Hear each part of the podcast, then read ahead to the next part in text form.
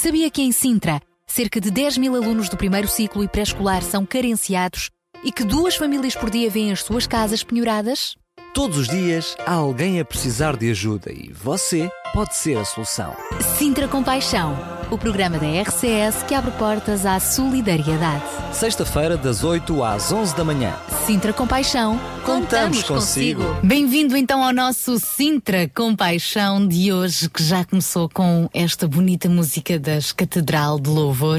E até às 11 estamos aqui para lhe fazer companhia.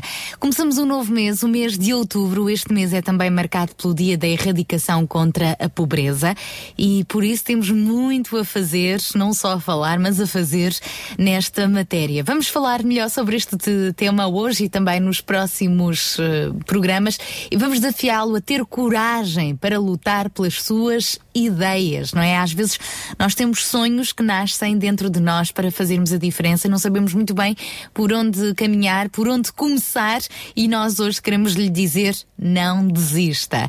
E daqui a pouco vamos então inspirá-lo mais. Vamos conversar eh, com João Barros, que já se vai juntar a nós. Temos mais temas também eh, para partilhar consigo. Vamos ainda falar-lhe da Caminhada pela Vida, que se realiza amanhã em Lisboa, e trazer boas notícias.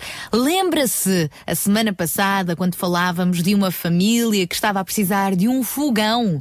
Pois é, esse fogão já chegou, já foi entregue e daqui a pouco já vamos ouvir de viva voz uma palavra de agradecimento desta nossa amiga agora beneficiada por este fogão.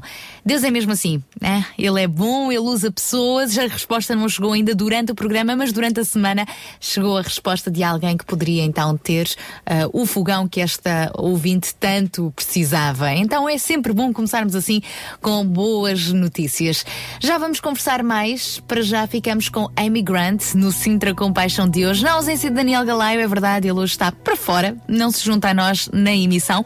Para a semana, se Deus quiser, já cá estará. E o João Barros, daqui a pouco, também já se junta a mim e a si.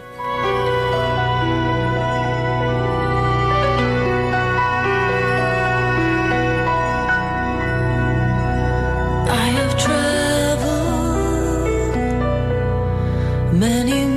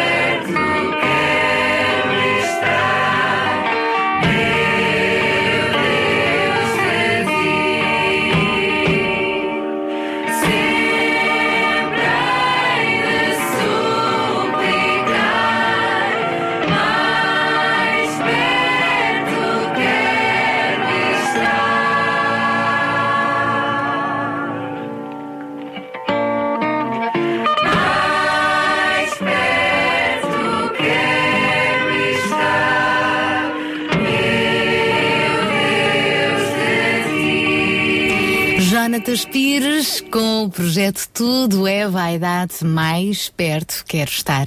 São 8 horas e 20 minutos e agora vamos receber a nossa amiga Marta Watsut da UCB Portugal, sempre com uma voz muito, muito fresca para começarmos bem o dia.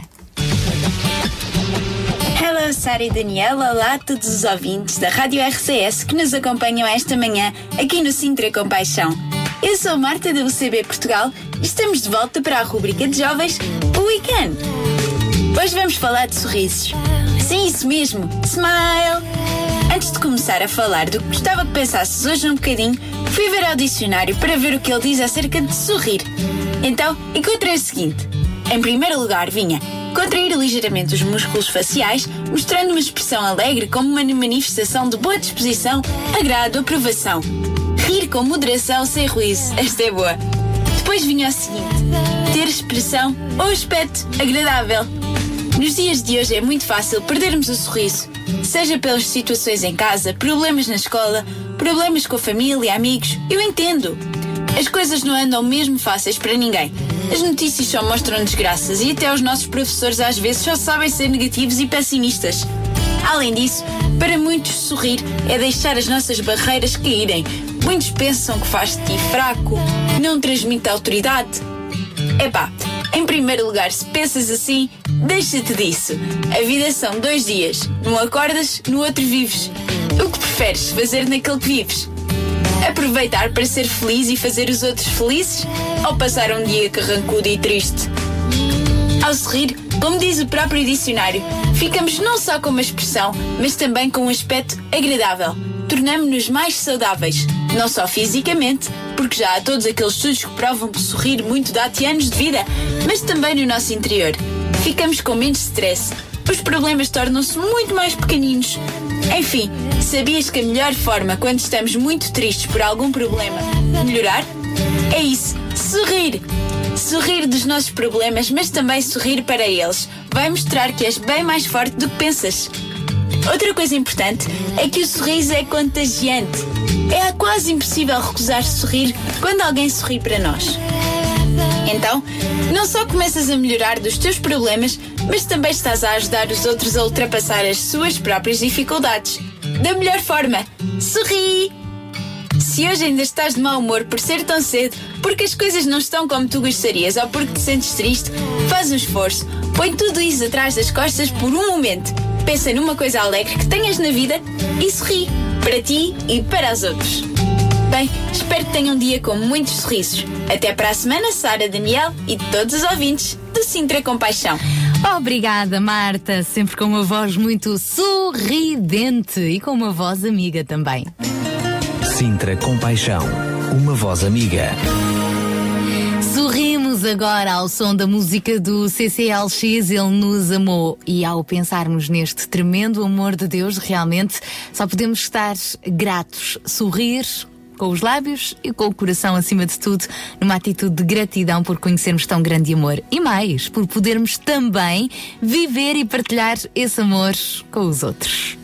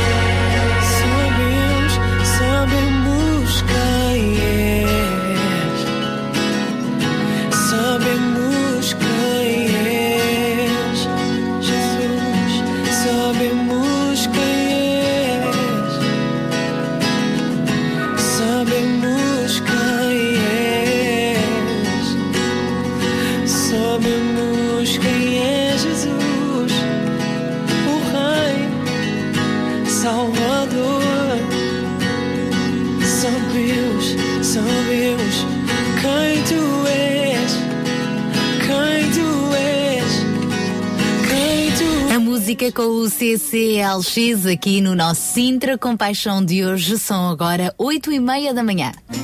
Sintra Compaixão, ao serviço da comunidade. E agora dou os bons dias ao João Barros. Olá, bom dia, João. Bom dia, Sara. Bom dia a todos os nossos ouvintes. Cá estamos para mais um Sintra Compaixão. No mês de setembro foi aquele mo- momento do arranque, falámos em ser família com paixão. E este mês, que fica marcado pelo Dia Mundial da Erradicação da Pobreza, vamos começar com uma coisa muito importante, não é? Com encorajamento. Não desistam das vossas ideias. Exatamente. Nós, eh, eh, enfim, carecemos, acima de tudo, de, de ideias e, e temos de ser criativos nos tempos que correm, porque, eh, enfim, a vida não é fácil e, e por isso temos que sempre arranjar maneira de dar a volta por cima. E, hum, enfim, não podemos esquecer da nossa história, né? De alguma maneira. E neste domingo, neste próximo domingo, celebramos o, o centésimo quarto aniversário da, da Proclamação da República, o dia 5 de outubro. Para muitos de nós e por muito, por muito tempo, eh, este dia não passou de um, de um simples dia feriado, que agora já não é, também. Um, e para outros não passa de uma data histórica, o dia em que terminou a monarquia e passou a funcionar um, um regime republicano.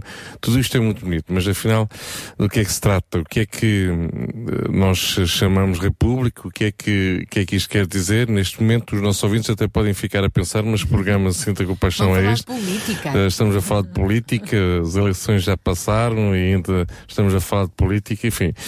eh, é o caso para dizer tenham compaixão de nós, não é? Na realidade, não é, não é bem de política que queremos eh, aqui falar, mas de ideias. Hoje vivemos eh, numa república porque houve pessoas que tiveram a coragem de lutar pelas suas ideias, senão estaríamos a viver numa monarquia ou, enfim, em qualquer outro regime. E o mundo vive as consequências das ideias de pessoas que hoje nem sequer estão vivas. Eh, Isto é, enfim, há países onde o comunismo se instalou com ideias marxistas, o, o darwinismo que levou à teoria da evolução, o islamismo e por aí fora. E nós não podemos esquecer, claro, daquilo que eh, nos levou eh, a partilharmos aquilo que partilhamos todas as sextas-feiras aqui, que realmente é Cristo. Então assentamos sim tudo aquilo que falamos, tudo aquilo que somos, fundamentamos na pessoa de Cristo, na pessoa que nos inspira no nosso dia a dia. E as ideias espalham-se no tempo, né, no espaço, através das gerações, dependendo da natureza dessas ideias, poderemos estar a contribuir para a construção ou destruição mesmo de de sociedades, enfim, independentemente da pessoa por quem possamos votar ou escolher ou em quem nos inspirar, quer seja num partido, quer numa personalidade, eh, uma pergunta que poderia ser levantada é quais são as ideias desses líderes que nos representam, dessas pessoas que nos influenciam. Eh, Isso começa pela escola, começa pela nossa própria casa, os nossos pais, no que é que eh, essas pessoas acreditam. A realidade é que será na base dessas ideias que iremos, de alguma forma, ser eh, orientados nos, nos anos seguintes, né? Portanto, isto, eh, as ideias, as convicções, as crenças, eh, de alguma forma, eh, são passadas de pessoas para, para pessoas. Neste programa, queremos despertar, novamente, nós já fizemos isso há um ano atrás, hum, que gostaríamos de despertar todos os nossos ouvintes a refletirem sobre as suas ideias, aquilo no qual acredita irá determinar os valores e princípios da sua vida, que por sua vez irá determinar os seus hábitos e comportamentos, e que por sua vez e finalmente irá determinar o bem-estar da sociedade e da comunidade na qual está, estamos a viver. Queremos neste primeiro programa de, de outubro, eh, mês em que se celebra realmente, como referiste, o Dia Mundial para a Erradicação da Pobreza, mobilizar os nossos ouvintes para darem testemunhos de ideias com paixão. Eh, queremos fazer uma, uma recolha de ideias realmente que têm servido para mudar a vida de pessoas de- na, na nossa comunidade. E, na realidade, sempre sonhamos, inclusive, eh, eh, em editar um pequeno opúsculo intitulado Sintra Viver com Paixão. Eh, e, e, na realidade, se nós pudéssemos, se nós conseguíssemos fazer aqui uma recolha de ideias com paixão que nos permitissem, de alguma maneira, ganhar um pouco mais de esperança sobre a forma como podemos levar a nossa vida. E nós já, eh, em muitos, em muitos momentos, eh, no decorrer deste, deste, destes programas, destes dois anos eh, de, de programa Sintra Compaixão, já, já conseguimos dar a volta a muitas coisas. Eu recordo, na altura, por exemplo, de- do, do início do ano escolar, as ideias que havia para conseguir os manuais, para tê-los mais baratos e ao mesmo tempo não ter uma, uma despesa, um- uma despesa em materiais escolares, eh, enfim, eh, tremendamente grande, não é? Portanto, eh, reduzir pela metade ou, a um terço do orçamento o, o custo dos materiais escolares, mas também já falamos em outras coisas, já falamos em como gerir a nossa própria casa, aquela gestão doméstica que tem a ver com a alimentação, como, como cozinhar sem ter que gastar tanto como se gastava antes. Enfim, são ideias criativas, em geral as, as senhoras são mais criativas do que os, eh, os, eh, os senhores eh, nestes, nestes aspectos. E realmente gostaríamos de ter aqui de alguma maneira uma, uma recolha dessas ideias e é importante viver com estas ideias, é importante nós lutarmos por essas ideias. Eh, costumamos dizer, né? eh, quem é inovador muitas vezes acaba por ter que levar bastante na cabeça porque vem trazer coisas novas de maneira diferente, com pessoas diferentes, em momentos diferentes e, e o que é novo muitas vezes assusta muitas pessoas, não é? Porque sempre fomos acostumados a fazer assim ao longo destes 40 anos, porque é que havemos de mudar? Uh, não, é importante darmos espaço à, à nova geração e, e a novas ideias. Então, ideias, eh, boas ideias são bem-vindas e se tiver alguma dessas boas ideias, mesmo que pareça algo assim muito grande, difícil de, de concretizar, bom, há sempre um princípio, não é? Eu lembro-me que há uns anos atrás o João Barros, numa bela tarde de domingo, veio conversar comigo sobre eh, o que é que tu achas assim de algo ligado com a compaixão, criar assim um movimento, juntar pessoas que queiram fazer algo mais pelo nosso conselho, porque as notícias dão-nos conta disto e disto e disto e nós precisamos fazer alguma coisa. E parecia assim algo muito gigantesco que ele ia falando. De facto, as coisas não aconteceram de um dia para o outro, as ideias foram amadurecendo, a, a equipa foi-se criando, não é? Um- Uma equipa aberta, não é? Hoje todos nós somos bem-vindos a dar forma a este movimento do Sintra Compaixão, mas tudo começou eh, em ideias que foram ir germinando e que foram sendo partilhadas, não é? Exatamente. Portanto, ah, as ideias que forem realmente para andar para a frente, elas vão para a frente. Às vezes também temos uma chuva de ideias, só algumas é que se aproveitam, mas faz parte do processo, não é? Claro, claro. Isso seria interessante só mesmo até, mesmo ainda antes de começar a, a- a visualizar uma ideia, a pensarmos no que é que pode ser uma ideia com paixão. Eh, isto poderia ser um desafio muito interessante lançado a todos os nossos ouvintes e, e que, que pudessem depois, eh, ou, via SMS ou via Facebook, eh, enviar eh, este tipo de, de mensagens, não é? O que é uma ideia com paixão? Alguém pode ter a ideia e outros agarram para Exatamente, é? perfeitamente. Ah, por exemplo, temos conversado aqui sobre o projeto ReFood, reaproveitar a comida dos restaurantes, não é? E fazê-la chegar onde ela é necessária para não deitar fora. Tudo começou por a ideia até de, de um estrangeiro aqui em Exatamente, Portugal, não é? exatamente. Que começou a perceber ali na cidade de Lisboa que havia muitos restos de comida que iam parar ao lixo e, por sua vez, havia muita gente a precisar dela. Exatamente. Ele não tinha nenhuma transportadora, não tinha frigoríficos. O que é que ele fez na sua bicicletazinha? Começou a distribuir a comida. Hoje o ReFood já se espalhou por vários pontos, não apenas de Portugal, é? na. Europa. E já temos aqui no Conselho de Sintra o. ReFood em Rio de Moro. Exatamente. Por isso, ideias com paixão precisam-se. Pode partilhá-las connosco, pode fazê-las através do e-mail sintracompaixão2020.gmail.com sintracompaixão2020.gmail.com ou através do nosso facebook.com barra RCS por mensagem privada ou até se que o quiser fazer publicamente através do nosso Facebook também é bem-vinda. E eh, não se esqueça que, por mais difícil que pareça, eh, há um Deus que é muito criativo, que nos dá boas ideias e que quer ajudá-lo a chegar lá, a alcançar o impossível. É isso que vamos ouvir agora com Jamily. Acredite, é hora de vencer. Essa força vem de dentro de você. Até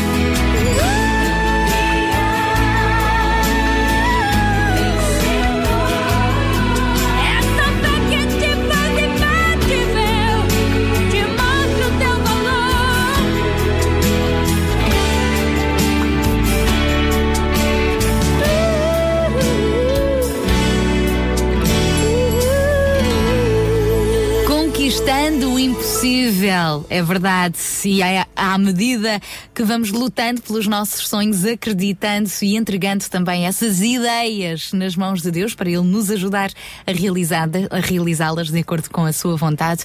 Ah, conseguimos conquistar o impossível? Sim, senhor. E hoje estamos a desafiá-lo para isso no nosso programa Sintra Compaixão. João, tive outra ideia. Então, Outra ideia que pode ser compaixão. força. Bom, infelizmente há muitos professores que não estão ainda colocados, não é? E que não deixam de ter o seu desejo de, enfim, estudaram tantos anos para ensinar uma disciplina, querem partilhar o seu conhecimento, o seu saber, não é? E então, especialmente para estes eh, professores que ainda não estão colocados, não é? Esperamos que consigam estar. Nós temos aqui um apelo, não é? Precisamos de voluntários para matemática. Exatamente. Neste, neste próximo sábado Iremos ter na- na- nas instalações da Casa da Maria Alice uma, ehm, uma formação, eh, um encontro propriamente dito eh, dos voluntários que têm estado envolvidos ao longo destes eh, dois anos na Operação 414, no, no apoio, no reforço escolar a crianças da Freguesia de Rio de Moro e também da, da União de Freguesias de Sintra. Só que realmente ainda estamos a precisar de um apoio a nível de matemáticas. Eh, portanto, fica aqui um apelo, realmente. Nós, eh, eh, se, se, se, estiver, se, se morar por aqui perto, portanto, nos arredores, e mesmo que seja mais distante, mas enfim, não iremos. disponibilidade, Exatamente, vai muito a disponibilidade de cada pessoa e respeitamos isso, obviamente, pois todos os sábados de manhã estamos a dar reforço escolar um, um grupo de eh, 40, 50 crianças, um, eh, portanto, aqui mesmo em Albarraque, na freguesia de Rio do Moro, e precisaríamos, eh, de facto, de, de um professor eh, de matemáticas. Pode ser um, pode ser dois, enfim, havendo, havendo vários, até facilita mais o, o trabalho, não sobrecarrega tanto um, eh, mas realmente, eh, enfim, essa tem sido uma grande necessidade. Lembramos que à segunda-feira nós temos eh, os voluntários da, da, da empresa Resi Química que vêm trazer também aqui um apoio bastante precioso a nível das matemáticas, mas trata-se unicamente de um reforço para as crianças que têm tido, de alguma forma, uma certa autonomia para chegarem eh, nas instalações do, do Auditório 21 eh, à segunda-feira à noite.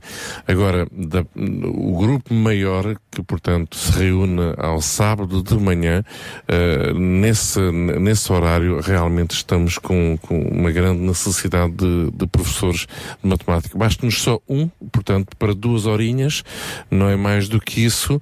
Eh, não podendo o ano inteiro, pois pronto, podemos pensar aqui, enfim, tudo o que vier à rede aqui neste momento é peixe. Neste caso, é professora. É professor mesmo. Então, explicadores de matemática voluntários precisam-se para ajudar estas crianças da Operação 414 aos sábados de manhã. Vai haver então um encontro de voluntários de preparação para este novo ano letivo ah, este sábado, portanto é já amanhã, às duas e meia da tarde, na casa da Maria Alice, portanto é uma casa com paixão em Albarraque. Mais informações podem contactar-nos aqui durante a manhã para a RCS ou então temos também o número do Sintra com paixão, não é? Sim, um 91 774 7102, repito, repito, 91 774 7102, mas também podem eh, verificar no Facebook, ehm, o- na página da, da Associação Mãos Libertas, também do Sintra Compaixão. E agora na página da Eh, RCS. e da página da RCS vamos, também.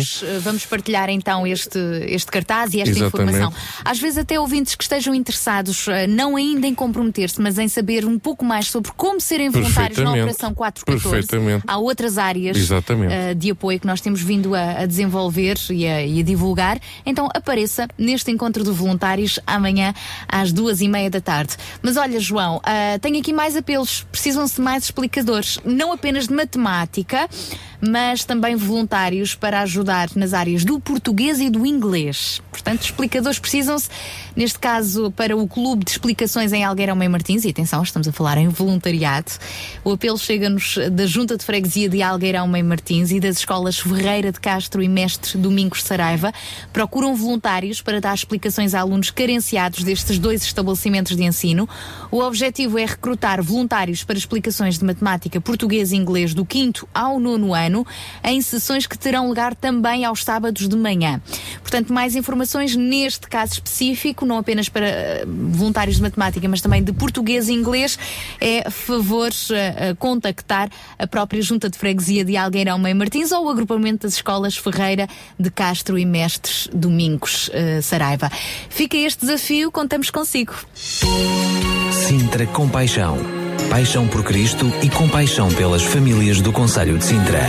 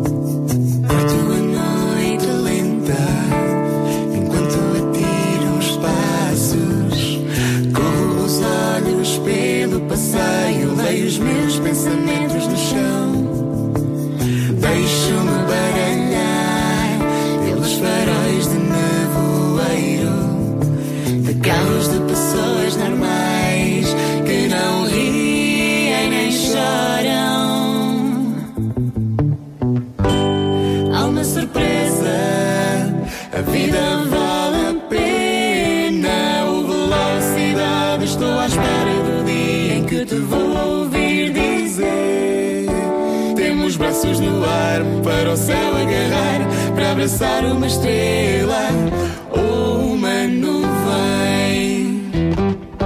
Dar uma festa a um cão, dar um beijo a uma mulher com bem me quer, com bem me quer na mão.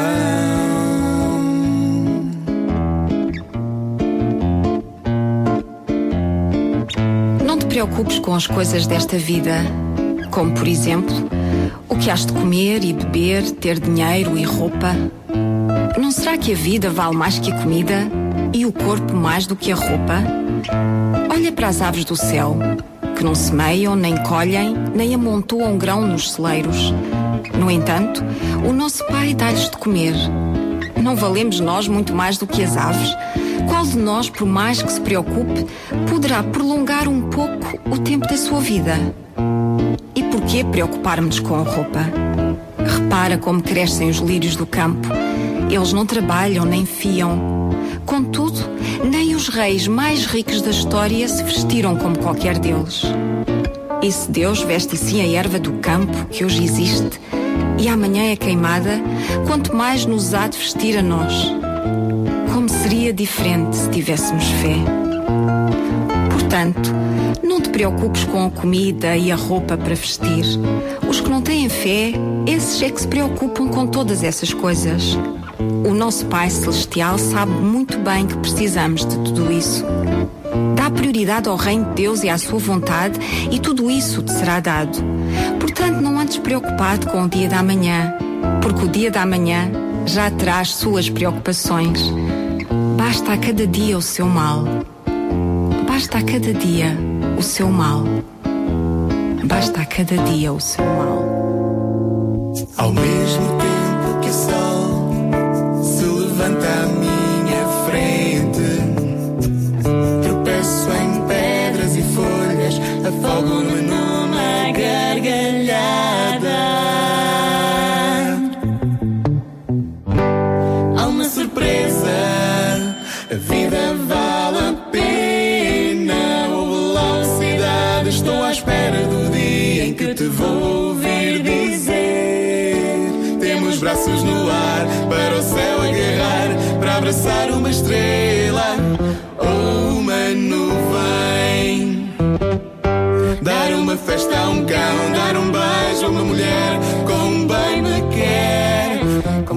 quer na mão.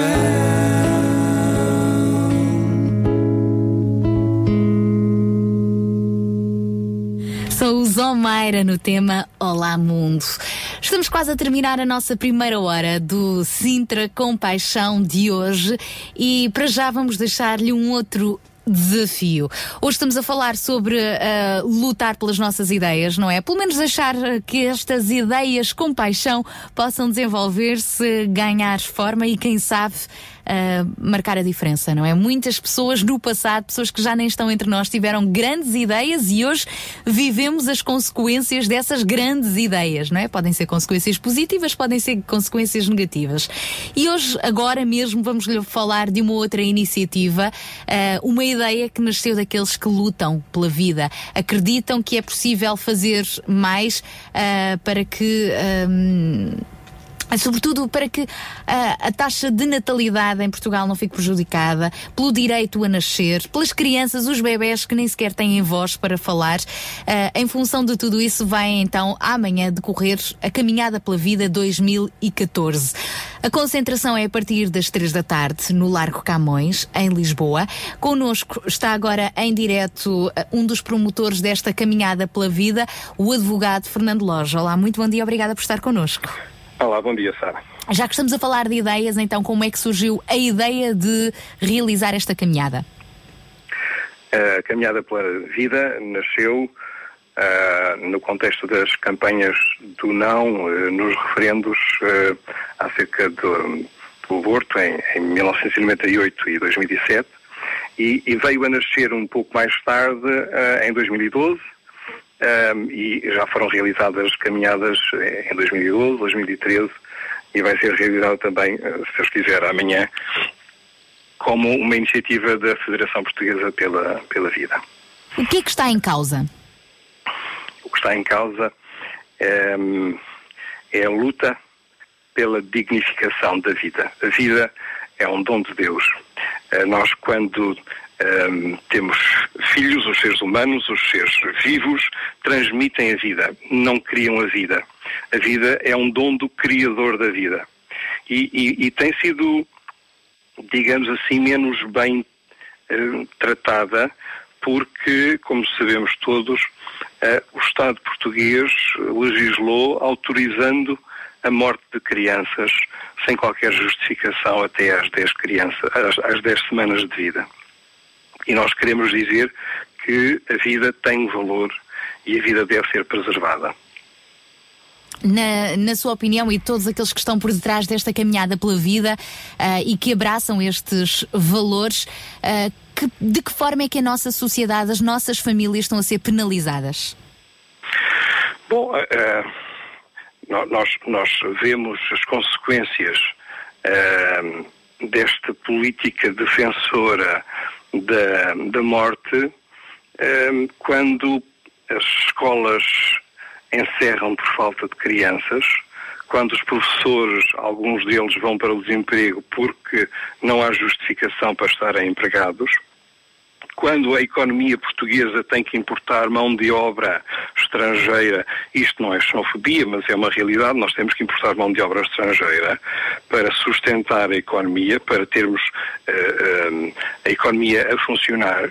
E nós eh, sabemos que em termos de sociedade vamos pagar um alto preço, porque dentro de alguns anos, e não faltam muitos, infelizmente, a a segurança social não é sustentável, porque a sociedade está a envelhecer e, e- e- não vai haver eh, trabalhadores não vai, no mercado ativo para, para sustentar aqueles que já trabalharam e precisam agora de ser amparados na sua velhice. Portanto, é- há um alto preço, para além da questão ética e moral, há um alto preço social a pagar. E é contra isso que nós estamos e queremos alertar a sociedade para modificar aquilo que é hum, uma política errada que foi iniciada há alguns anos atrás. Esta caminhada pela vida, então, de que forma é que se vai realizar amanhã? E desde já deixamos também aqui o desafio a quem se quiser juntar a vocês. A caminhada vai ser eh, às três horas, a partir do Largo Camões, ali ao Chiado, vai subir até ao Lago do Rato e depois descer até ah, ao Parlamento pela Rua de São Bento.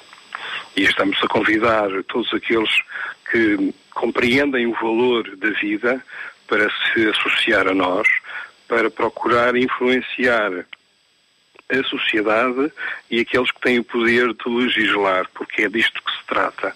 Vamos tentar chamar a atenção daqueles que podem alterar esta situação para que eh, limitem a possibilidade de- das pessoas se- serem apoiadas pelos fundos ah, do Estado, porque no fundo a interrupção voluntária da gravidez é feita à custa do erário público, é feita à custa de todos nós. E isto precisa de ser alterado. E, e, portanto, nós vamos solicitar ao Parlamento que altere esta situação. Fica então este desafio, a caminhada pela vida que se realiza amanhã a partir das três da tarde, concentração no Largo de Camões, em Lisboa.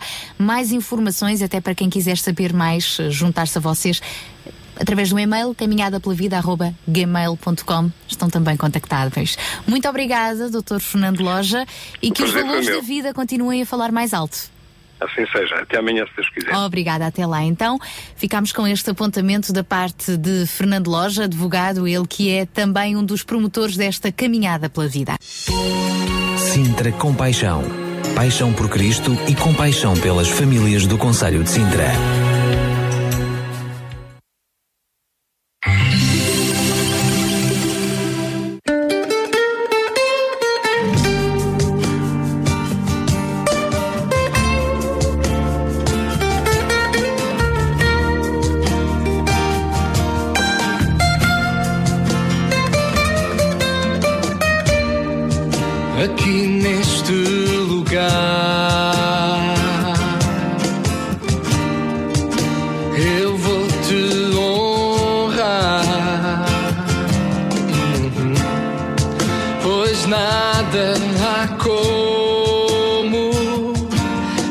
presença.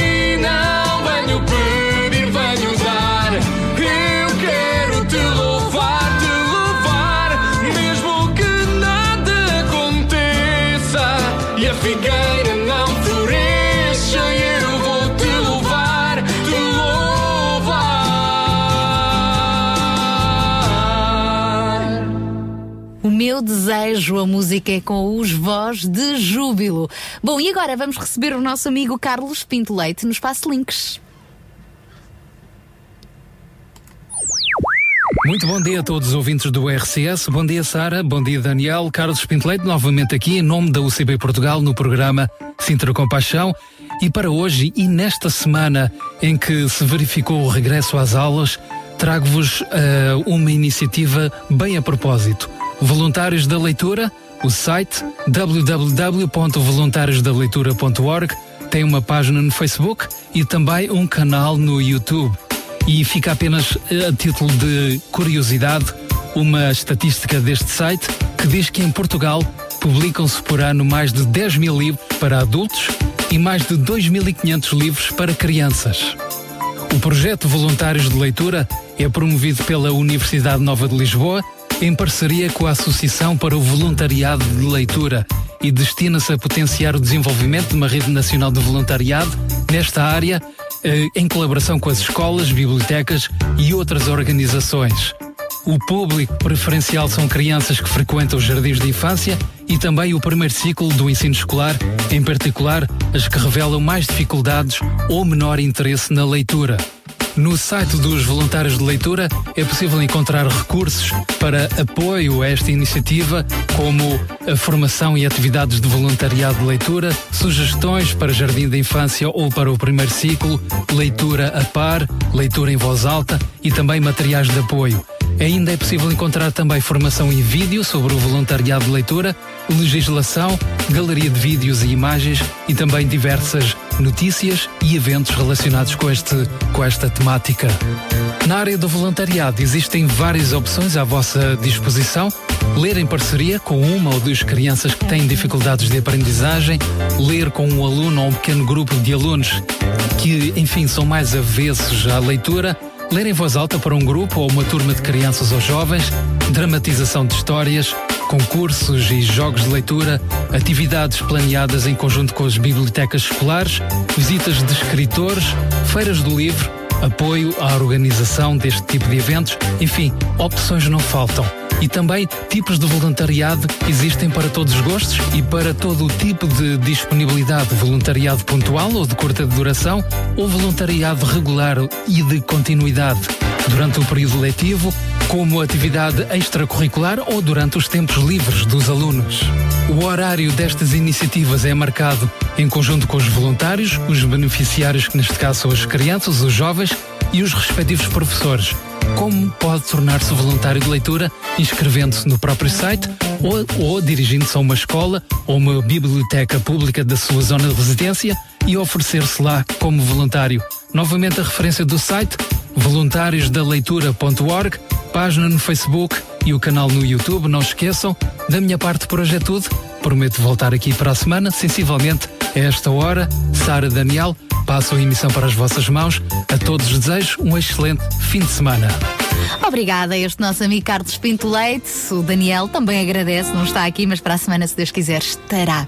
Agora ficamos com o Sopro de Vida, são 9 horas e 8 minutos. Daqui a pouco já vamos ter também com as Mulheres de Esperança e já vamos lembrar alguns dos desafios que lançámos esta manhã.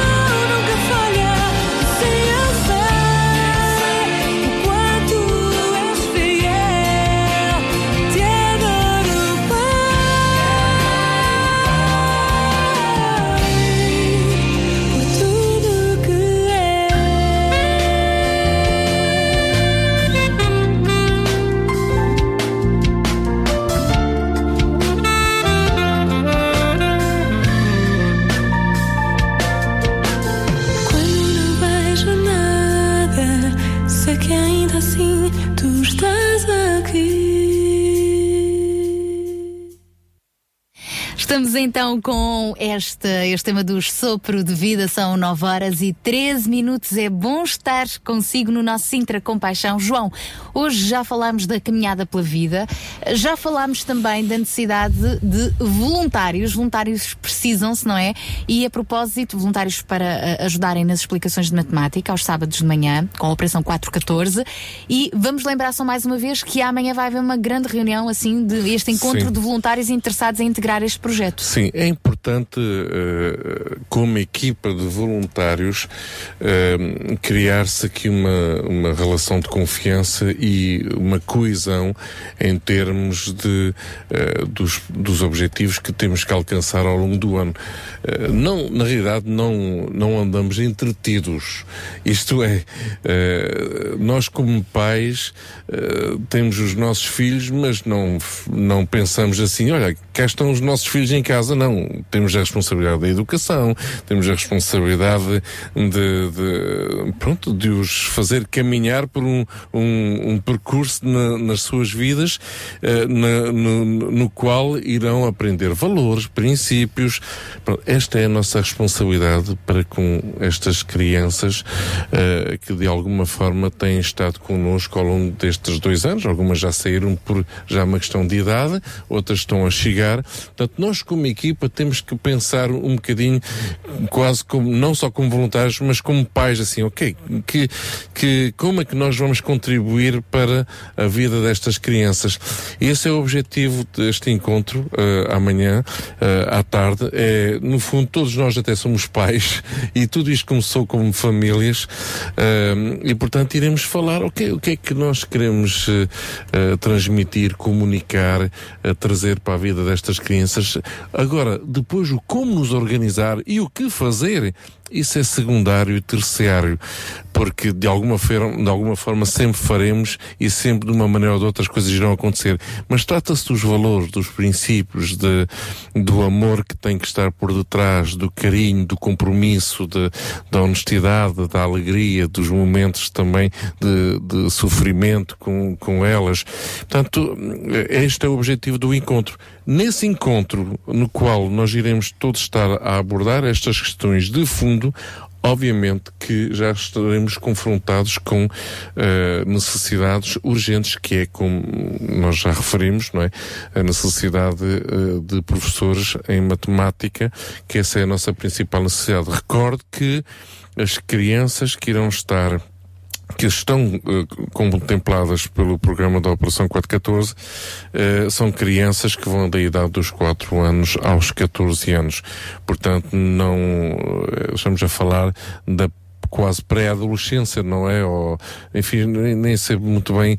Na realidade, a, a adolescência vai, é o que nós chamamos os teens, não é? De- vão do, eh, do, hum, eh, dos 12, 12 anos até aos eh, eh, 18 anos, eh, Por aí, por né? aí. A partir dos 18 já são jovens, né? Alguns já são adultos. né? Mas estamos a falar dessa faixa etária para, para a qual realmente a matemática matemática não requer ainda um grau de, eh, enfim, De conhecimento conhecimento académico académico Uhum. demasiadamente profundo eh, que, pronto, nós encontramos no, eh, no secundário e na faculdade João, e por aí e, fora. e quem nos está a ouvir e, e achar que não tem propriamente capacidades para ajudar no apoio de matemática, mas gostava na mesma de ser voluntário aos sábados de manhã eh, ou, ou noutras, operaço- noutras atividades da Operação 414. O, o, o canal, o procedimento certo é sempre entrar em contacto connosco, pode entrar em contacto com, com, comigo mesmo, ao, ao número 917747102. Ou mesmo ligar aqui para a RCS Ligar aqui para a RCS. Também tem- temos o número que o Nuno Santos colocou no cartaz, todos podem Está ver. no Facebook. Posso, eh, de qualquer das formas, posso, posso aqui repeti-lo: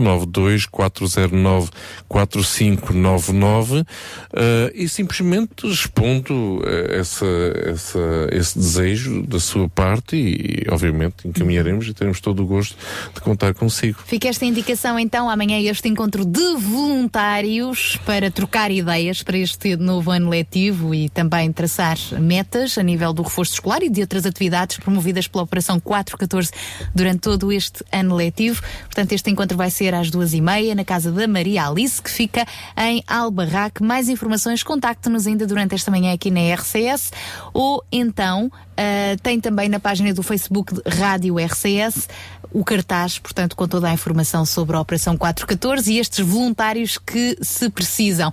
Lembro que hoje também já falámos eh, de uma outra necessidade que nos chega da parte da Junta de Freguesia de Algueirão Mãe Martins e da Escola Ferreira de Castro e Mestre Domingos Saraiva, que procura também voluntários para dar explicações ahm, a alunos também especiais, com necessidades especiais, ah, professores não só de matemática, mas também explicações de português e inglês, neste caso, contactar a Junta de Freguesia de Algueirão, Mãe Martins. E João, deixa-me ainda ah, partilhar aqui.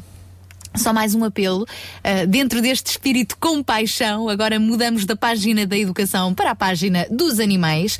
Uh, Chega-nos também aqui a informação do Gabinete Médico Veterinário Municipal de Sintra, portanto, o Canil Municipal de Sintra, que precisa de donativos de arião e de mantas para fazer face ao número de animais recolhidos nas últimas semanas, uh, principalmente gatos. Então, é necessário arião para os gatos e também agasalhos, mantas que tenha em casa, que já não use cobertores que já estejam assim mais degradados, poderão ser muito úteis para estes animais, portanto, poderão entregar o seu donativo diretamente nas instalações uh, do Canil Municipal de Sintra, junto à Polícia Municipal, das 10 da manhã às 4 da tarde, ou então uh, o, o grupo de voluntários deste espaço diz mesmo que, combinando outro horário, podem ser entregues os donativos. Portanto, mais informações diretamente através do Canil Municipal de Sintra ou do e-mail adoções.cm sintra.gmail.com Estou convencida que assim, todos juntos, de acordo com ah, a, sua, a,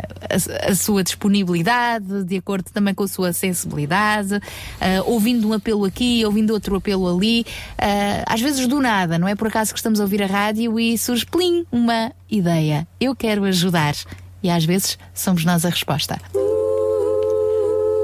RCS 91.2. Uma rádio para todo o dia. Daqui a pouco já vamos também conversar com Olga Serrano, a fechar esta hora com ah, o pensamento com paixão e vamos receber as nossas amigas Mulheres de Esperança, a Sara Catarino e a Sónia Simões. É já a seguir esta música com Ricardo Silva.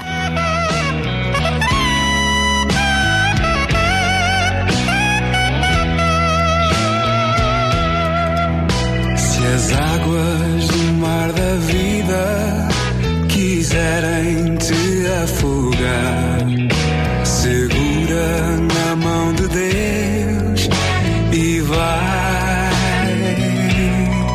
Se as tristezas desta vida quiserem te sufocar, segura na mão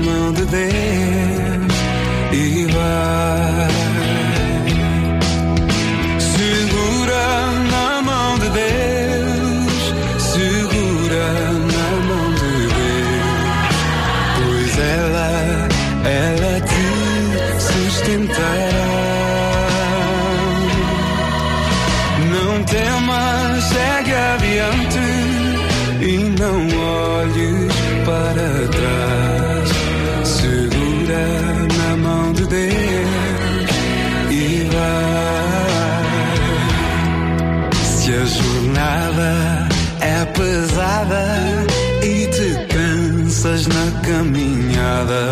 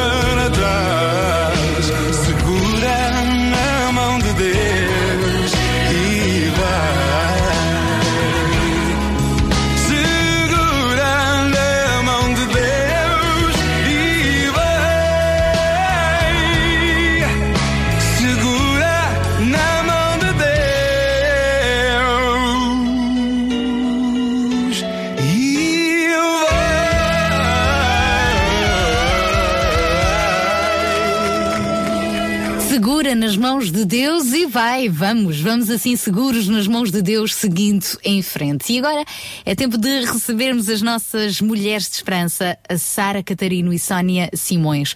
Hoje vão-nos falar sobre os conflitos com os filhos. Uma palavra de esperança para si também nesta manhã. Vamos recebê-las. Mulheres de Esperança. Música, entrevistas, temas do seu dia a dia. Para mulheres que teimam em ter fé na vida. Olá, ouvinte, eu vou fazer-lhe uma pergunta. Está pronta? Como faz quando o seu filho decide discutir consigo? Já lhe aconteceu? Olha, Sara, bem, eu pessoalmente fico frustrada porque levanto a voz ou até fico zangada. Bem, eu tento não ficar, mas nem sempre resulta.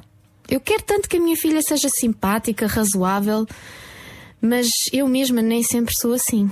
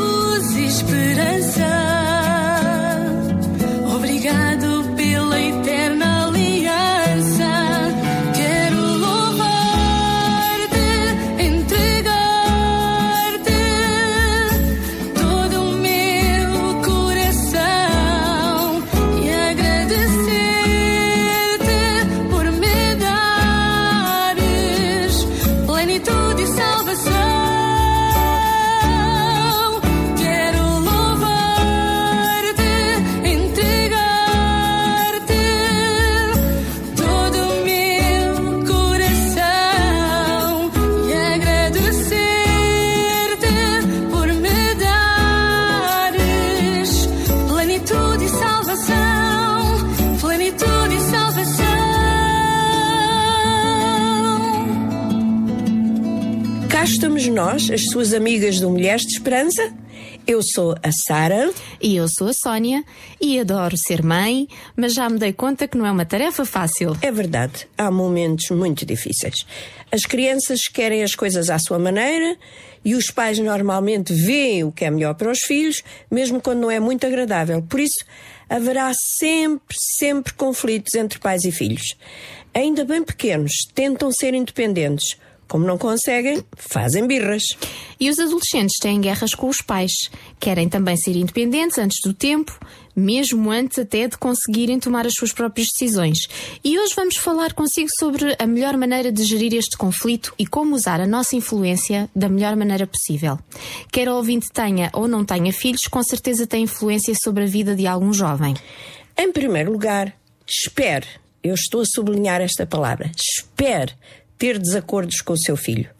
Uma criança pequena pode não perceber a razão porque tem que ir para a cama antes toda a gente, ou ajudar nas tarefas da casa, ou ter que fazer os trabalhos de casa. Às vezes é melhor que os pais façam tudo para evitar discussões. Ou se a criança ou os pais estão cansados, deixar a conversa para outro dia, porque na realidade há assuntos sobre os quais nem vale a pena discutir. Como diz o povo, é melhor dormir sobre o assunto. Tal e qual. Isso até dá tempo a que esse assunto arrefeça e pareça de menos importância, de modo a poder ser abordado de um modo mais calmo. Mas, no caso de um filho pequeno, é importante que ele seja tratado com mais rapidez, porque corremos o risco deles esquecerem. Também ajuda imenso dar tempo à criança para mudar de ideia. Ela pode precisar de alguns momentos para pensar, processar aquilo que os pais disseram. Na maioria das vezes queremos muito que obedeçam imediatamente e por causa disso a briga ou o argumento intensifica-se. Mesmo quando queremos ser firmes no que dizemos hoje, ou nas decisões que tomamos, temos que ser gentis e respeitosos em relação aos nossos filhos. Isto leva-nos a uma outra decisão. Os nossos filhos devem sempre, sempre ser tratados com bondade. Os gritos, as palavras duras que não têm volta, não fazem falta. Pelo contrário, temos que estar no controle antes de poder controlar o nosso filho. Se os pais são cruéis, se a criança nunca sabe quando é que se zangam, podem ficar cheios de medo, mas isso não é amor nem respeito. Uhum. Sara, que conselhos tão importantes. Deixa-me recapitular o que aprendemos até agora. Primeiro, temos que esperar que vai haver discussões e momentos difíceis. Segundo, os pais devem fazer tudo ao- o que está ao seu alcance para evitar as discussões. Terceiro, temos que dar tempo à criança para mudar de ideia. E em quarto lugar, temos que tratá-los sempre com bondade. Fantástico, Sona, lembraste todos. Ainda não terminamos, mas antes de continuar, vamos ouvir mais uma música. Hoje fechei os olhos,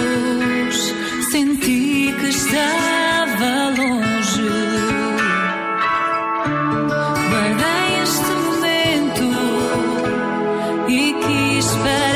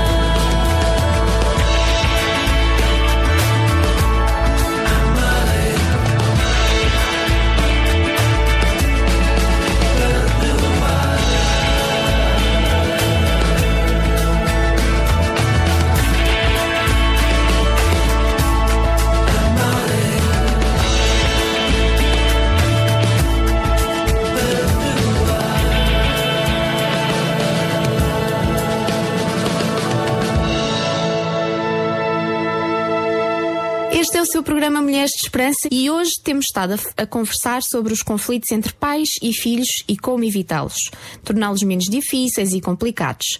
Sara, disseste que ainda não tínhamos terminado, então. Então, já que colocaste um número em cada uma das ações positivas na resolução dos conflitos com os nossos filhos, este que vou dizer a seguir é muito importante. Quinto, fico pronta para perdoar o seu filho. E visto que você é o adulto, é sua responsabilidade pensar no que é o melhor para o seu filho. Isso é muito mais importante do que perder ou ganhar a razão ou a discussão. Essa criança precisa de disciplina agora? Precisa de proteção da sua própria parvoíce? Lembre-se, como pai, tem que usar o seu poder e autoridade para fazer boas decisões para os seus filhos, até terem idade suficiente para eles mesmos tomarem essas decisões. Eu estou aqui a pensar que às vezes também será benéfico ver a situação do ponto de vista deles. O que é que tu achas, Sara? Olha, Sónia, vamos voltar ao que já falámos. o respeito. Quer seja uma criança ou um adolescente rebelde, os filhos não são propriedade nossa. Isto é o número 6 na tua conta. São pessoas criadas por Deus, preciosas para Deus, por isso temos que mostrar respeito, mesmo quando lhes dizemos o que têm que fazer. E isto passa por usar palavras com educação, escutar o que têm para dizer. A, dis- a disciplina que porventura iremos aplicar não é uma punição e muito menos fazemos-la porque estamos furiosos, mas é um meio de ensiná-los. Afinal, tanto as crianças como os adolescentes têm as mesmas necessidades básicas. Precisam saber que pertencem a uma família. Essa é a regra número 7. e ao saber que pertencem, sabem também que estão seguros. Tal e qual. Mas essa segurança dá-lhes também a oportunidade de se tornarem mais independentes e começarem a separar-se da família lentamente, no, bem- no bom sentido, claro. E faz todo o sentido, Sara. Uma criança de dois anos aprende a comer sozinha, a usar a casa de banho e a partir disso, a frase preferida deles é: Eu consigo. e não é isso que o adolescente também faz? Ele diz: dê-me espaço para tentar ser mais independente.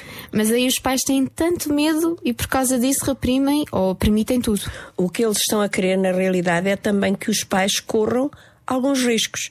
E à medida que os pais se apercebem que podem confiar neles, podem dar-lhes mais liberdade e independência. Mas há aqui algo que não pode ser esquecido. As regras devem ser bem claras para poderem estar à vontade no que lhes é permitido ou proibido e quais as consequências se fizerem algo errado. Os miúdos ficam muito ansiosos quando as regras e os limites não são claros. Mas também têm que saber que, mesmo que errem, os pais vão sempre amá-los. Mas ficaram aqui duas coisas a martelar na minha cabeça: regras bem claras e amor constante. Que importante. E isto é válido, afinal, em qualquer idade. Ou seja, eles têm que saber o que se espera deles e nós precisamos amar e perdoar. Agora o seu programa Mulheres de Esperança está disponível na internet. Clique em www.rtmportugal.org e ouça quando quiser o seu programa favorito. Ainda a pensar nisto que temos falado, é maravilhoso ver como Deus nos dá um exemplo do que é um bom pai e como Ele pode ensinar-nos a ser bons pais, mas mesmo quando nós cometemos erros, Ele perdoa-nos e ajuda-nos a aprender com os nossos erros. Estou mesmo feliz com esta conversa, Sara, e espero que algum ouvinte tenha aprendido tanto quanto eu. Sabes que eu tenho aqui um poema. Ah, eu sou a mulher das histórias e tu és a mulher dos poemas. Vamos lá ouvir, Sónia. Então vamos lá. Se uma criança vive com crítica, aprende a condenar. Se vive com hostilidade, aprende a brigar. Se vive com o ridículo, aprende a ser tímida. Se vive com a vergonha, aprende a sentir-se culpada. Mas, se uma criança vive com tolerância, aprende a paciência. Se vive com encorajamento, aprende a ser confiante. Se vive com louvor, aprende a apreciar. Se vive com retidão, aprende a ser justo. Se vive com segurança, aprende a ter fé. Se vive com aprovação, aprende a gostar de si. Se vive com aceitação e amizade, aprende a encontrar amor no mundo. O que achas, Sara? Faz-nos pensar no que estamos a dar aos nossos filhos. Se damos crítica, envergonhamos-los, assustamos-los. Se encorajamos-los, louvamos-los, tratamos com justiça, aceitamos-los como são. Será que temos que mudar alguma coisa? Dá mesmo para refletir, Sónia. Também nos leva a pensar como foi a nossa infância e adolescência. Tanto que há na nossa vida que é resultado daquilo que vimos na nossa família. Claro, não temos que culpar aqueles que erraram nas nossas vidas, mas também não temos que acreditar em tudo o que fizeram. Deus quer hoje mesmo dar-nos a retidão, a aceitação, o amor que precisamos agora. Olha, Sónia, hoje não vou ser eu a fazer a conversa da alma com as nossas ouvintes. Hoje eu vou ler algo escrito por uma mulher muito importante para nós. A senhora Marley Speaker foi ela que começou este programa Mulheres de Esperança há muitos anos atrás. Um projeto que hoje está em cerca de 120 nações no mundo e é falado em 75 línguas. Ora, ouça, porque o que ela tem a dizer-nos hoje tem muito peso. Mulheres de Esperança. Olá, caro ouvinte. Se me perguntasse o que é a vida, eu responderia: a vida é uma dádiva. Pena que é tão curta.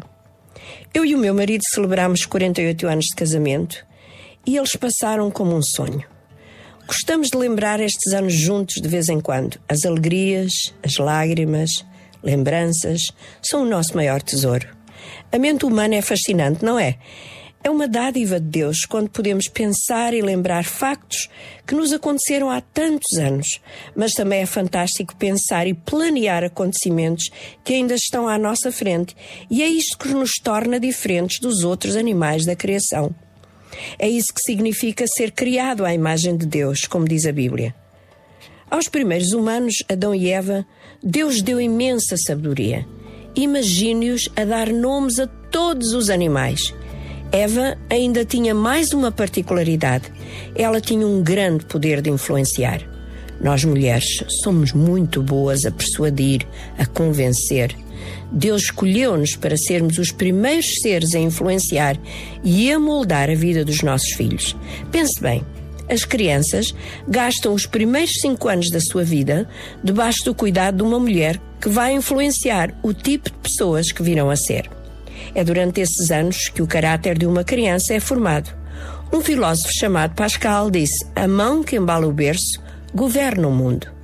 Nós, mulheres, temos uma tremenda responsabilidade de deixar uma influência positiva e boa nas vidas dos nossos filhos. Então, temos influência. Mas como a usamos? Podemos ser uma influência boa ou má. É um pensamento assustador. Que tipo de influência temos nas pessoas à nossa volta? Vamos pensar um pouco na história da humanidade. Você já ouviu como Deus criou os céus e a terra, toda a vegetação, todos os animais e por fim fez o primeiro homem Adão e a primeira mulher Eva. E fez para eles um lindo jardim onde os colocou e de onde poderiam tirar o seu sustento. Mas o inimigo de Deus, Satanás, aproximou-se na forma de uma serpente e falou diretamente à mente de Eva. A grande questão era sobre se Deus era mesmo bom. Colocou a semente da dúvida na mente da mulher. Acho que ele sabia que ela poderia persuadir o marido a comer o fruto que Deus tinha dito que não poderiam comer. Usou o seu poder de influência com muito sucesso, porque realmente o homem comeu do fruto. Desobedeceram a Deus de maneira deliberada e por isso o pecado entrou no mundo. E Deus disse a Satanás: Farei de ti e da mulher inimigos, e os seus descendentes serão sempre teus inimigos. Desde esse dia, tem havido uma guerra constante entre a mulher e o inimigo de Deus. Durante séculos, as mulheres têm sofrido terrivelmente em todo o mundo. Hoje, a grande maioria dos refugiados são mulheres e crianças. As mulheres sofrem não apenas quando dão à luz os filhos, mas também quando os criam, enquanto tentam sobreviver para proteger os seus filhos e as suas famílias. Algumas estão presas nas suas próprias casas, enquanto outras são vendidas como escravas. Em alguns lugares do mundo, as meninas são mortas, enquanto os meninos são festejados. O inimigo de Deus ainda ataca a mente das mulheres e dos homens, claro. Mas a Bíblia também diz que o poder deste inimigo foi quebrado porque ele foi derrotado. Quando Jesus Cristo morreu no nosso lugar na cruz, ele derrotou esse inimigo, embora ele ainda ache que pode lutar pela nossa alma e pela nossa mente, mas Jesus pode ajudar-nos a vencer esta batalha. Cada vez que a nossa mente se enche de inveja, amargura, vingança, ou não conseguimos deixar de nos preocupar e de recear, há algo poderoso que podemos fazer. Podemos dizer em alto e bom som: Recuso-me a continuar a pensar desta maneira. E a seguir, podemos falar com Deus para que nos ajude a ficar livres e encher a nossa mente de coisas boas e da Sua presença. Ele pode e vai fazê-lo, porque Ele prometeu na Sua palavra: Me achareis quando me buscardes de todo o vosso coração. Lembre-se daquilo que tem ouvido neste programa, encha a sua mente com as lindas palavras de Deus e faça uma pequena oração. É tão simples como esta que vamos fazer agora. Senhor, Sabes como os meus pensamentos influenciam as minhas atitudes, que por sua vez influenciam as pessoas à minha volta. Ajuda-me a ter pensamentos bons, os teus pensamentos, que são sempre mais elevados que os meus. Obrigada, porque eu sei que tu me ouves. Amém. E assim chegamos ao fim destes 30 minutos consigo. Esperamos que a nossa companhia lhe tenha servido de ajuda, de reflexão e, quem sabe, até de mudança na sua vida. Estamos sempre aqui para si. Mulheres de Esperança. O programa para mulheres que teimam em ter fé na vida. Uma produção da Rádio Transmundial de Portugal. As Mulheres de Esperança que regressam então na próxima sexta-feira. Um beijinho para a Sara Catarino e Sónia Simões. Sintra Compaixão. Ao serviço da comunidade.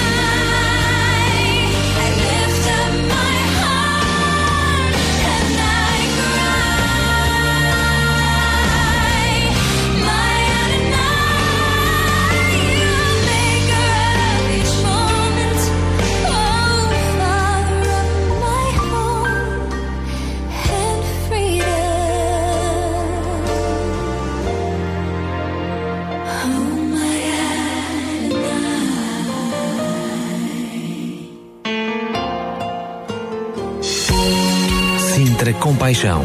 Paixão por Cristo e compaixão pelas famílias do Conselho de Sintra. Já estamos a 10 minutinhos das 10 da manhã. Na próxima hora vamos então fechar o nosso Sintra Compaixão com mais um fórum. Hoje temos estado a falar sobre ideias, boas ideias. É importante questionar ah, como é que essas ideias nascem, não é? E tudo começa por uma questão de visão, não é? O que é que nós estamos a ver, onde é que queremos chegar, que caminho queremos eh, percorrer. E ainda a propósito deste mês se, eh, eh, assinalar o Dia Mundial para a Erradicação da Pobreza, hoje vamos tentar fazer um retrato da freguesia de Rio de Mouros. Vamos ter connosco mais daqui a pouco o Presidente da Junta de Freguesia de Rio de Moro, Bruno Parreira, e outros convidados em estúdio. Portanto, partir da próxima hora. Para já, ainda nesta linha de pensamento sobre a pobreza, vamos receber a nossa amiga, já começa a ser habitual neste espaço Pensar com Paixão, a Olga Serrano, da Casa com Paixão, a Casa Maria Alice. Olá, bom dia, Olga. Olá, bom dia, Sara. Bom dia a todos que estão aí no estúdio. Bom dia a todos os nossos ouvintes. Muito obrigada por mais uma oportunidade. Hoje falamos de pobreza, não é? É verdade, olha, realmente temos aí um tema muito, muito importante, muito premente nos dias de hoje. E quando eu pensei neste tema, eh, automaticamente eu lembrei-me de uma porção da palavra de Deus e é por aí que eu quero começar hoje. Pode ser? Força, vamos a isso. Vamos lá. Então, Deuteronômio 15 diz-nos assim numa certa, no seu versículo 7. Quando no meio de ti houver algum pobre, entre os teus irmãos, em qualquer das tuas cidades, na terra que o Senhor teu Deus te dá, não endurecerás o teu coração, nem fecharás a tua mão ao teu irmão pobre. Antes lhe, abrirás de todo a tua mão e livremente lhe emprestarás o bastante para a sua necessidade. Livremente lhe darás, e não seja maligno o teu coração quando lhe deres, pois por isso te abençoará o Senhor teu Deus em toda a, tu, a tua obra e em tudo o que puseres a tua mão.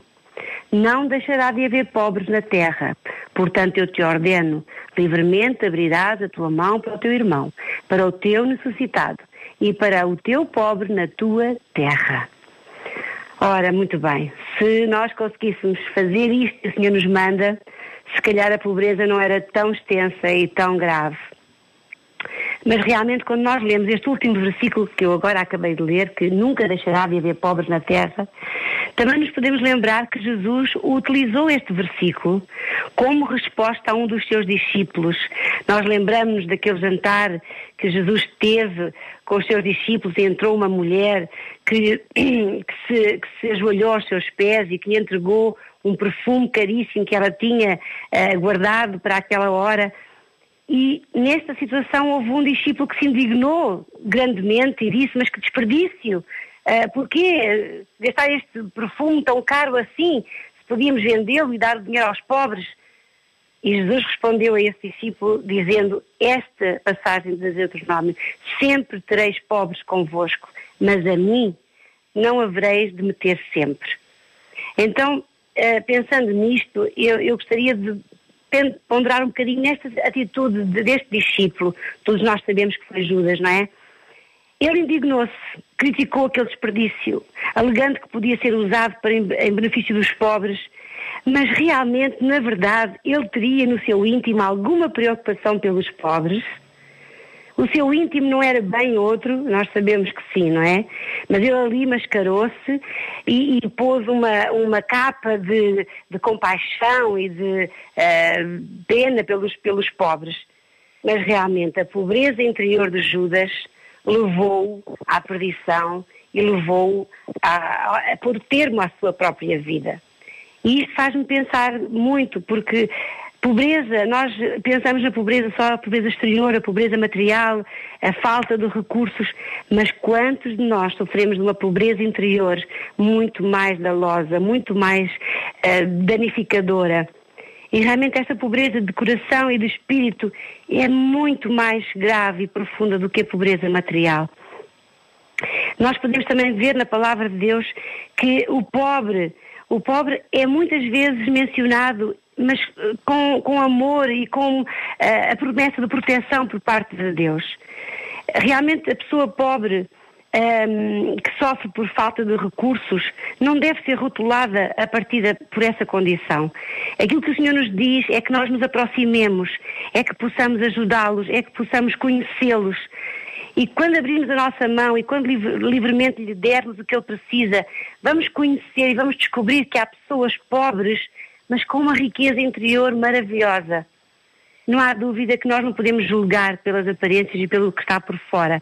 Devemos sim pôr a nossa mão, ajudar, intervir, fazer o que está ao nosso alcance para ajudar a erradicar essa pobreza material que existe de facto, mas ao mesmo tempo cuidarmos deste que não haja pobreza interior. Essa é, é a maior uh, dificuldade que nós temos também nos nossos dias a dias e nos nossos relacionamentos. Então, para, para concluir, eu lembro-me que eh, Paulo também disse em Coríntios que Jesus Cristo, Ele próprio, sendo rico, por amor de nós se fez pobre. Pela sua pobreza, Ele queria nos tornar ricos a nós.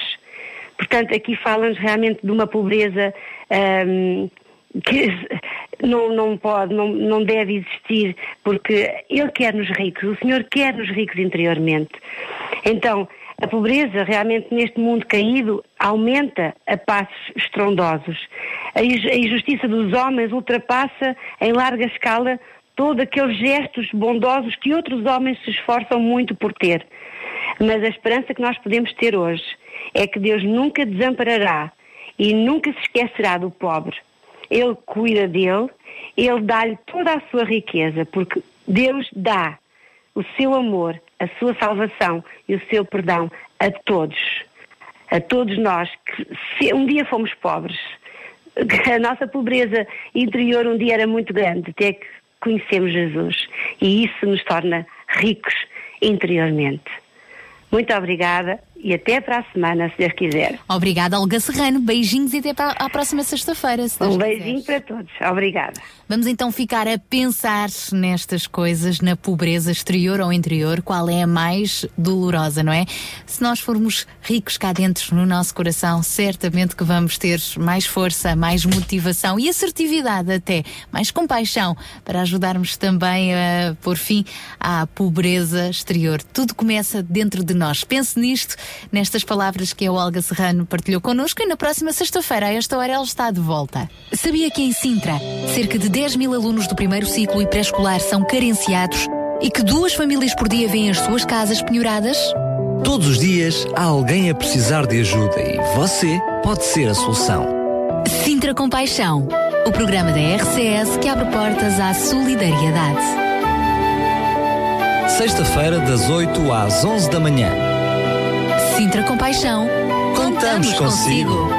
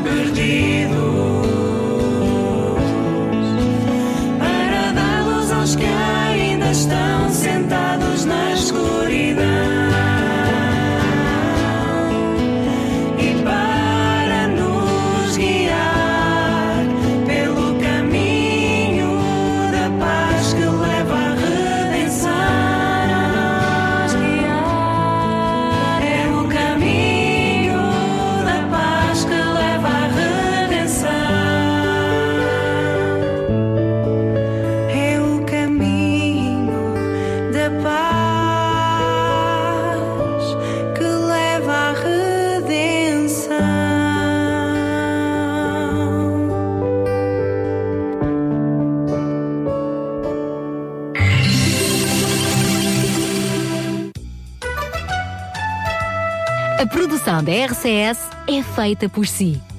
Entre no facebook.com barra Rádio RCS e visite-nos. Gostamos muito dos teus comentários e mensagens deixados na nossa página. A sua participação conta muito, apenas alguns cliques de distância. Sabia que em Sintra, cerca de 10 mil alunos do primeiro ciclo e pré-escolar são carenciados e que duas famílias por dia vêm as suas casas penhoradas? Todos os dias há alguém a precisar de ajuda e você pode ser a solução. Sintra Compaixão, o programa da RCS que abre portas à solidariedade. Sexta-feira, das 8 às 11 da manhã. Sintra Compaixão, contamos, consigo. Bem-vindo, esta é a terceira e última hora do nosso Sintra Compaixão de hoje.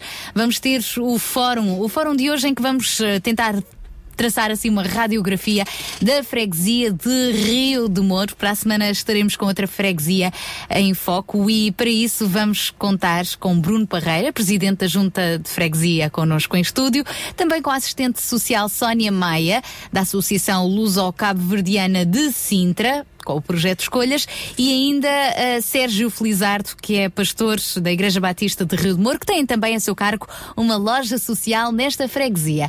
Já lá vamos, desde já está o convite para que fique connosco, para já abrimos esta hora com o Mercy Me.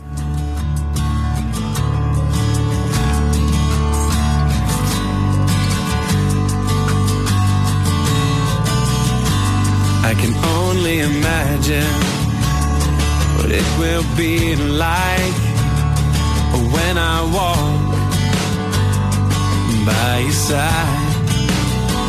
I can only imagine what my eyes will see when your face is before me. I can only imagine, yeah. Imagine.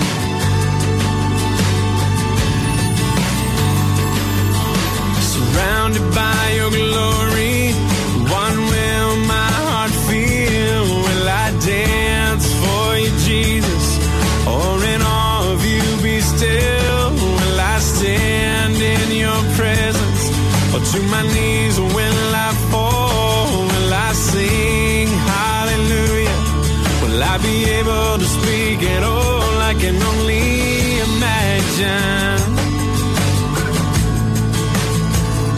Can only imagine. I can only imagine when that day comes and I find myself standing in the sun. I can only imagine when all I will do is forever, forever worship you. I can only imagine,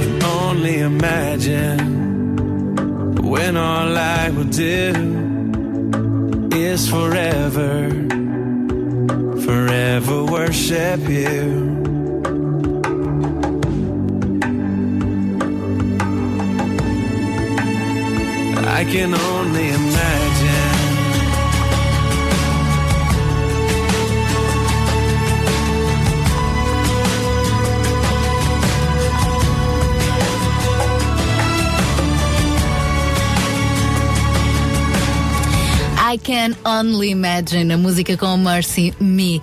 10 horas e 8 minutos e assim abrimos esta terceira e última hora do nosso Sintra Compaixão de hoje, o fórum. No qual hoje vamos eh, começar a olhar então para a pobreza, já que este mês se assinala o, o dia da erradicação da pobreza. Estamos juntos nesta causa. É verdade que não podemos salvar nem mudar o mundo inteiro, mas podemos começar perto de casa. Dentro de nós já falámos da pobreza interior e à nossa volta também. Então hoje vamos colocar os nossos olhos eh, na freguesia de Rio de Mouros. Portanto, no âmbito deste mês, durante o qual se tem especial atenção a estas questões relacionadas com a pobreza, Qualquer pessoa que queira pesquisar informações sobre o conceito de pobreza vai conseguir encontrar várias definições, como por exemplo vai ouvir falar em carência comunal e perguntará o que é isto. Tipicamente envolvendo as necessidades da vida cotidiana, como alimentação, vestuário, alojamento, cuidados de saúde. Pobreza, neste sentido, pode ser entendida como a carência de bens e serviços essenciais. Também poderá ouvir falar em falta de recursos económicos, nomeadamente a carência de rendimento ou riqueza, não necessariamente apenas em termos monetários. As medições do nível económico são baseadas em níveis de suficiência de recursos ou rendimento relativo. A União Europeia, nomeadamente, eh, identifica a pobreza em termos de distância económica relativamente a 60% do rendimento mediano da sociedade. E poderá ouvir falar também na definição de carência social, como a exclusão social, a dependência e a incapacidade de participar na sociedade. Isto inclui a educação e a informação. As relações sociais são elemento-chave para compreender a pobreza pelas organizações internacionais, as quais consideram o problema da pobreza para lá da economia. Raramente se associa ao conceito de pobreza a dimensão espiritual que integra a vida de uma pessoa. O ser humano é um ser completo que se compõe de um corpo, mente e espírito. É desta vida completa que queremos aqui falar. Podemos passar anos a falar da temática da pobreza sem nunca mexer um palmo na, na via da sua erradicação. O certo é que vidas transformadas transformam sociedades, economias e, consequentemente, condições de vida. Quando Jesus nos ensina a buscar o seu reino em primeiro lugar e a sua justiça, isto deve nos levar a pensar sobre o que é o, o seu reino, o que é este reino com justiça. Quem não gostaria de saber de que reino se trata, sabendo que todas as coisas nos seriam acrescentadas e as nossas necessidades supridas? Foi isso que Jesus quis dizer quando ele disse: Buscai primeiro o reino de Deus e a sua justiça, e todas as outras coisas vos serão acrescentadas. Permitam-me definir o reino como um reino onde as pessoas se relacionam em amor, primeiro com Deus e ao mesmo tempo com o nosso próximo, uns com os outros. Muito teríamos para falar deste assunto de grande interesse. A grande maioria dos benefícios sociais que hoje adquirimos assentem valores e princípios cristãos fundamentados que serviram de padrão de desenvolvimento humano para a grande maioria das sociedades ditas evoluídas. Hoje só vemos os benefícios esquecemos do que levou a cada um deles. A maneira como vemos as pessoas, as famílias, as nossas comunidades é reflexo daquilo do que nós acreditamos, que por sua vez vai determinar eh, aquilo em que iremos empreender, investir. E acima de tudo, nós queremos investir em pessoas. Hoje vamos olhar para as pessoas, para as famílias da freguesia de Rio de Mouros e para isso nós temos connosco então o presidente da Junta de Freguesia, Bruno Parreira. Olá, muito bom dia, obrigada por estar connosco mais Bom uma dia. vez. Bom dia. Também ah, vamos ah, conversar ah, daqui a pouquinho com a responsável pelo projeto Escolhas da Associação Luso Cabo Verdiana de Sintra, Sónia Maia. Olá, bom dia também à Sónia. E eh, ainda o pastor Sérgio Felizardo, que é também um dos responsáveis pela loja social de Rio de Mouros, eh, que está sob a responsabilidade da sua igreja. Obrigada também, bom dia. Bom dia. Vamos a isso, vamos começar pelo presidente Bruno Parreira. O que é que temos visto na freguesia de Rio de Mouros? Qual é o retrato, se assim podemos fazer, eh, das principais necessidades? Como é que as famílias de Rio de Moro vivem? Hum, Não vivemos tempos fáceis, de facto, eh, e todos os dias somos confrontados nos noticiários, eh, na imprensa escrita, com dados que nos devem fazer preocupar. De toda a maneira, eu diria que as suas palavras foram muito acertadas quando nos vem lançar aqui para debate a questão do que é isto do conceito de pobreza. Se é apenas uma carência de rendimento, se é só uma carência social ou se vai para além disso. Eu diria que a maior, eh, o maior problema que hoje se vive na freguesia de Rio de Moro é uma necessidade de consciencialização de que a pobreza é muito, vai muito para além da simples carência de rendimento. Ela está hoje, sobretudo, localizada na, na falta de eh, reconhecimento de comunidade e de identidade comunitária. E enquanto este conceito não for desenvolvido, eh, será muito mais difícil qualquer, eh, qualquer política de ação social. Eh, tenho dito tenho dito aqui neste fórum e em muitos outros em que tenho participado que a ação social pode ser cada um de nós e que nunca vivemos tão perto uns dos outros e ao mesmo tempo tão distantes. Sempre tão disponíveis para apoiar, nomeadamente, aquelas iniciativas do Banco Alimentar em que damos o pacote do arroz e o pacote das massas e tão pouco alerta para se o vizinho do resto do chão eventualmente não passará essa mesma carência sem nenhuma necessidade, porque nós até estamos ali uh, porta meia com ele. E portanto é isto que me preocupa, sobretudo na freguesia de Rio de Moro. É esta incapacidade de nos voltarmos uns para os outros e de reconhecermos muitas vezes no nosso vizinho estas carências que são tão, que são tão aflitivas. Vocês conseguem chegar a essas eh, famílias, aos vossos vizinhos, ou são os vizinhos que chegam ah, até vocês e até têm mais. Ah, se calhar se sentem mais à vontade para partilhar as suas necessidades convosco do que propriamente com o vizinho do lado. Nós temos as nossas próprias políticas, nós temos o nosso gabinete de ação social que tenta de alguma forma ser uma, um gabinete reativo relativamente a problemas que vão chegando e relativamente aos quais procuramos encontrar as soluções. Venho, aliás, ontem da inauguração da nossa Universidade Sénior eh, e, portanto, também eu considero que isso é uma forma de erradicação da pobreza, porque a comunhão, volto a frisar este, este conceito, a comunhão eh, liberta-nos da, da, da pobreza porque nos ajuda a partilhar o fardo. Eh, e portanto nós eh, temos algumas políticas diretas e que é a própria junta que se ocupa delas, mas sobretudo reconhecemos um grande potencial na rede dos nossos parceiros. E é por isso que, enquanto instituição autárquica, procuramos, sobretudo, apoiar os nossos parceiros e construir esta rede. Porque a rede está nos bairros. Vamos hoje aqui ouvir falar na ACAS, com o seu programa Escolhas e com os seus outros, todos os outros programas que vai desenvolvendo da ação social e de comunidade. Esta lógica de comunidade, trabalhando muito forte ali o bairro da Serra das Minas. Vamos ouvir falar sobre a loja, a loja social. ahm, que, que é uma, um, um projeto muito importante na zona da Rinchoa e que abarca também um conjunto de outra população ali de Rio de Moro e Rinchoa, que é um, um projeto muito interessante, desenvolvido neste caso ah, por, uma, por uma igreja, mas que nós apoiamos com todo, com todo o carinho e com toda a estima, porque de facto só em todas estas plataformas, construindo uma rede entre todos, igrejas, instituições eh, de solidariedade social, associações cívicas, associações até culturais, só construindo uma rede entre todos, estaremos mais perto de chegar às pessoas. E esta rede está a funcionar bem em Rio de Moro?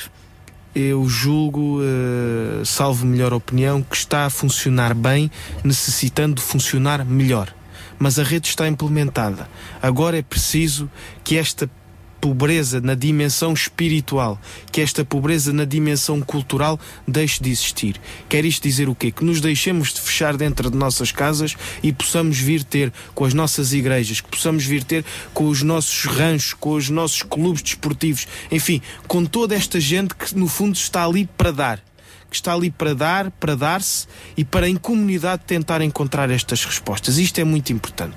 Sermos menos eh, introspectivos, menos virados para nós próprios e alargarmos a nossa esfera de influência na sociedade. Aliás, temos recebido alguns desafios da própria sociedade civil aos quais estamos a tentar corresponder. Já aqui falámos sobre o projeto ReFood, sobre, outro, sobre outras dinâmicas que estamos a tentar implementar na freguesia, precisamente porque há gente que está disponível para dar-se e através dessa dádiva ir buscar novas, novas gentes. É o pensar local para agir global. Esta capacidade de percebermos cada um de nós que temos muito mais respostas do que aquelas que imaginamos. Isto quer dizer que parece que estamos a voltar às nossas origens, à, à, àquela ideia de que temos eh, quase que bater mais à porta uns dos outros, de aquela política de bairro, a, a voltar às sociedades, falou por exemplo nos ranchos, não é? Eh, estamos a voltar um pouco a, a, àqueles relacionamentos interpessoais que provavelmente já se tinham perdido um pouco com a globalização. É estratégico para a junta de freguesia esse ponto. É absolutamente decisivo no nosso conceito que isso volta a acontecer. Eu disse isso ainda há pouco. Nós nunca vivemos tão perto uns dos outros e ao mesmo tempo tão distantes. A Dona Maria lá na aldeia sabe bem que se o Senhor Manuel às 10 da manhã não passar à sua janela no caminho para a horta, alguma coisa não está bem.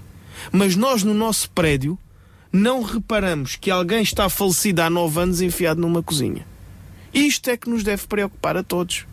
Porque nunca vivemos tão juntos. Mas que diabo, se a geografia, se os interesses económicos, se as necessidades nos aproximaram, porque somos nós agora a distanciar-nos uns dos outros, quando a realidade física, objetiva, concreta, nos aproximou?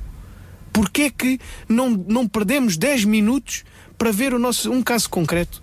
Eu tenho um filho pequeno, 3 anos, e começou agora no colégio. E agora apanha as doenças todas. Ele apanha as doenças todas. Está na idade. E é? fui obrigado, na noite anterior, eh, eram 3 da manhã, chamei o médico. E houve um vizinho que se apercebeu.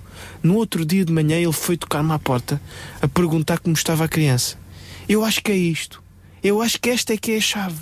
É nós termos a capacidade de logo ali dar a mão uns aos outros. Não é? É, é porque é- é- se não for assim, estamos condenados enquanto sociedade, cada um por si. E sem percebermos que todos juntos, se dermos a mão, temos muito mais força. Um só não consegue nada. Em conjunto conseguimos tudo. Com recursos limitados, pois com certeza. Passando uma das mais brutais crises que já alguma vez tivemos de viver, com certeza. Mas são oportunidades. Mas voltando à essência, era isso mesmo que eu ia dizer. Porque de facto, o Natal não tem que ser o carro melhor e a consola mais potente. O Natal pode ser a comunhão, a alegria, a família, a amizade. E é dessa pobreza, que, sobretudo, que nós temos que nos livrar. Porque essa está dentro de nós. Há uma que nós não controlamos: o desemprego brutal. Que nos, que nos vai desfazendo aos poucos, os cortes, as, as, as injustiças sociais que vamos uh, uh, absorvendo, a falta de responsabilidade social de algumas empresas. Bom, mas isso é uma coisa que nós muitas vezes não conseguimos controlar. Mas preocupamos-nos com aquilo que não conseguimos controlar e esquecemos daquilo que é a nossa esfera direta. Que é a incapacidade de dizermos assim: e o que é que eu posso fazer? E o que é que eu, enquanto cidadão, posso transformar? Quais são as minhas ferramentas? Envolver-me, participar, apoiar os meus clubes. Porque as pessoas não percebem que se forem sócios de um clube desportivo, que até não seguem, mas é o clube lá da rua, quantos miúdos, com esse euro que nós damos por mês, não vão poder jogar a bola, sair da rua e estar ali entretidos? E foi só um euro. Mas respondemos em comunidade. O rancho, o café da esquina. Estes hábitos que nós temos que ter de amizade e de ligação entre todos, isto é absolutamente fundamental e estrutural. E não vale a pena muitas vezes chorarmos contra coisas que são muito maiores que nós, se não estivermos depois disponíveis Para as para mais pequenas. Onde nós podemos realmente fazer a diferença, não darmos esse passo. Isso é que é muito importante. Numa freguesia como a de Rio de Moro, ainda mais. Percebam que há um património larguíssimo, histórico, cultural ao nosso dispor. Rio de Moro é Sintra, Rio de Moro é o Palácio da Vila, Rio de Moro é o Palácio da Pena, Rio de Moro é o Castelo dos Mouros. É isso que é Rio de Moro e é para isso que temos que nos virar. Para a cultura, para o enriquecimento espiritual com as nossas igrejas, com a nossa comunidade. Isso é absolutamente fundamental. E estamos a falar de uma grande diversidade de, de população e de famílias, não é? Eh, todas as nacionalidades que há no Conselho de Sintra estarão seguramente representadas na Ali, freguesia de eu não tenho. Mas isso é uma grande, mas essa é um, é um grande potencial. Essa é que é a grande vantagem de se ver numa urbe. Nós não podemos olhar para esta realidade urbana densa e ver só nisto um problema e assustarmos-nos. Temos a mais importante das ferramentas. Gente, 50 mil pessoas. É esta que é a riqueza, a diversidade. Se alguém estiver farto de ver prédios, atravessa o IC19 para o lado de lá, dentro da freguesia de Rio de Moro, e vai ver pessoas a cultivar a terra. Este é que é o grande potencial desta freguesia. E é isto que é preciso mostrar às pessoas, estabelecer laços de afetividade com a comunidade. Para viabilizar a própria terra. Porque a terra só é viável se ela se fundar em laços de afetividade. Porque a população não pode viver em Rio de Moro ou na grande urbe que atravessa, que é a luz, Portela de Sintra, como se fosse uma fatalidade. Eu vim para aqui viver porque era onde a casa era mais barata, é porque quando o comboio era mais perto, era porque quando o emprego era mais perto, enfim. Não é isso. Nós temos que viver nestes sítios porque gostamos deles e porque percebemos que eles têm conteúdo, têm, têm história, têm tradição, têm caráter. Eu tenho dito muito isto, é fundamental. E há que redescobrir o valor, não é? É. De, de onde estamos, o valor das nossas pessoas, o valor do nosso povo, da nossa gente. A propósito desta diversidade cultural, temos então connosco aqui a Associação Cabo eh, Verdeana de Sintra. A Sónia, obrigada por estar também aqui connosco. A Sónia também é é assistente eh, social. Ahm, Fale-nos um pouco também de como é que realmente as pessoas têm eh, valorizado mais esta freguesia, como é que vocês têm ajudado uns aos outros e servido eh, também, nomeadamente, o vosso público-alvo. Portanto, as pessoas, a gente, serão mais os cabo-verdianos, não é? E não só, se calhar, porque isto nesta diversidade todos nos cruzamos uns com os outros. Sim, isso é uma contrariedade que de facto as pessoas nos identificam muito, nós, ACAS, Associação Luso-Cabo-Verdiana de Sintra, como sendo uma entidade para, cabo, para imigrantes e cabo-verdianos. Então quem são vocês? De facto não é verdade. Nós trabalhamos para toda a população do Conselho de Sintra, muito em específico para a comunidade da Serra das Minas, que tem um grande foco de imigrantes, é uma boa verdade, muitos deles dos PALOP, com uma grande vertente de cabo-verdianos, mas nós trabalhamos com todos. E o que é que vocês fazem? Nós, nós trabalhamos na área social e a ACAS começou há 12 anos. Na altura, muito virado para os aspectos culturais e dinâmicos de- dos eventos, dos eventos multiculturais e com expressão muito artística. Hoje em dia, e com a nossa entrada em 2007 no, no- numa, na, na nossa primeira candidatura ao programa Escolhas, nós hum, tivemos que abrir horizontes e perceber que a comunidade à nossa volta precisava muito mais do que organizar um evento cultural onde iam e muito bem, que a coisa que eles sabem fazer é manifestar-se culturalmente com uma atuação de dança, com uma atuação de batuque. Temos artistas. Com, com o desporto. Temos eh, a Serra das Minas e Rio de Moro tem artistas. E, e- e de todas as idades, de todas as idades. Hum, e portanto nós alargamos a, a nossa intervenção ao trabalho social. Um trabalho muito individualizado, com um gabinete de apoio psicossocial, com um gabinete de apoio educativo, com um gabinete de apoio jurídico, hum, onde fazemos o, intervenção às famílias e às crianças dos jovens que acompanhamos diariamente em espaços lúdicos, em espaços de acompanhamento aos seus tempos livres, que hum, funcionam, e isto é uma característica dos nossos, do- dos nossos espaços lúdicos, num regime de porta aberta. Portanto, completamente diferente daquilo que se espera num ATL, em que eles vão com horário de entrada, uma hora de saída, em que está programado um lanche, ali não. E, e esta questão também nos, também nos é permitida porque a nossa sede está num bairro de realojamento da Câmara Municipal de Sintra. E, e, portanto as famílias são mesmo ali ao lado. E é muito fácil sair da porta, ir a casa lanchar e voltar. E, e, portanto permite-nos ter esta porta aberta. Mas não só por isto. Porque a nossa grande preocupação e o mote da ACAS tem sido a integração dos jovens. Jovens que nós podemos dizer que estão ali no limiar da delinquência. Muitos deles já ultrapassaram esse mesmo limiar. E estes jovens têm aversão a tudo o que é regras e rotinas. E, portanto, a forma de os trabalharmos é hum, criar relação com eles. E criar relação com eles é também respeitar as necessidades, os limites, eh, as motivações deles. Sabemos que estes jovens não têm horários, que estes jovens, muitos deles, hum, dormem de dia coabitam nos seus espaços de grupo durante a noite e, portanto, é para nós muito importante termos estes espaços de porta aberta e hum, criar eh, atividades de ocupação de tempos livres que vão ao encontro deles, como sendo o desporto, como sendo as músicas, como sendo. hum, as- todas as atividades que têm a ver com a erradicação da iliteracia digital e os nossos jovens hoje em dia eu costumo dizer que eles nasceram com teclado na ponta dos dedos. Portanto quando eu penso que, que, eu- que eles não sabem, que eles não estão por dentro daquela matéria é, é mentira, eles estão muito por dentro e, e são eles que me ensinam a mim todos os dias. Eh, e portanto estas são ferramentas essenciais para nós.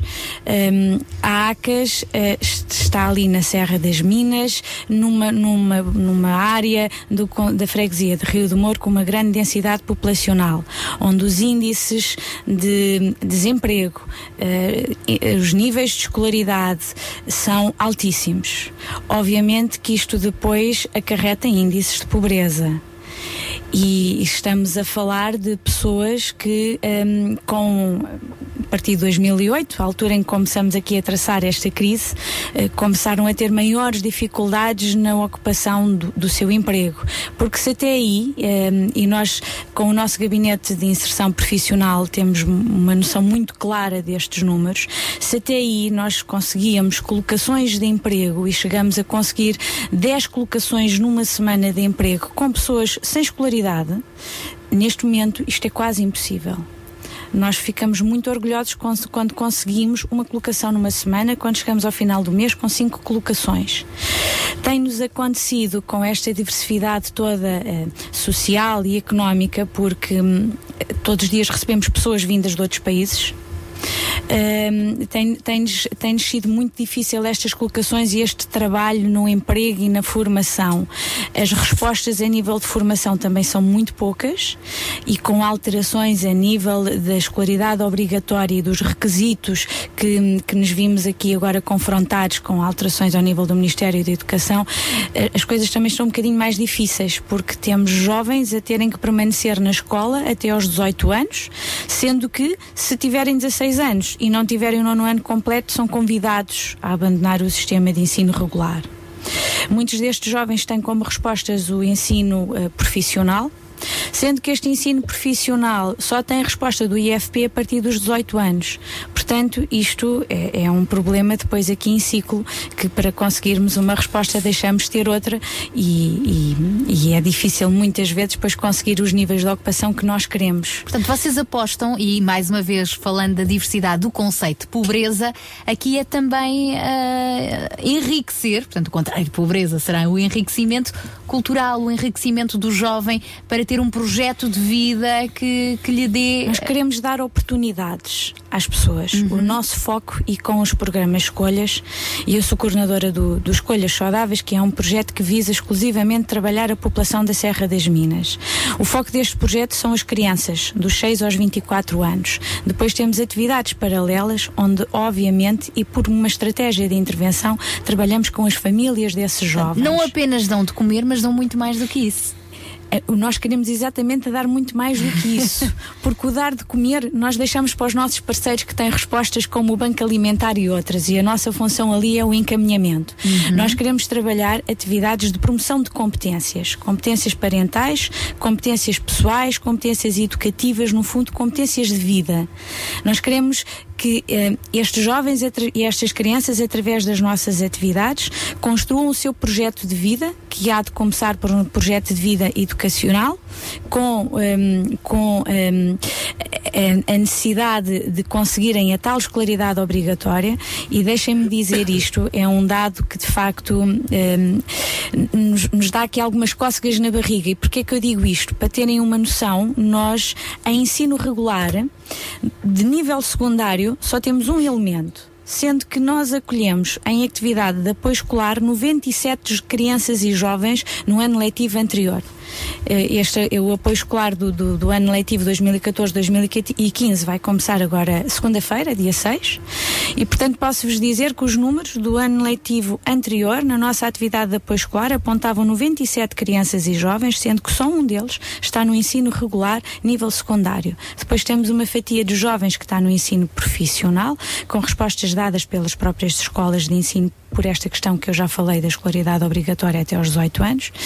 E depois temos os outros jovens que se crianças que se concentram ali no primeiro ciclo, no segundo e no terceiro ciclo. Quando nós conseguimos hum, ter uma fatia de 30 jovens no terceiro ciclo, é um número que até agora nós não tínhamos conseguido.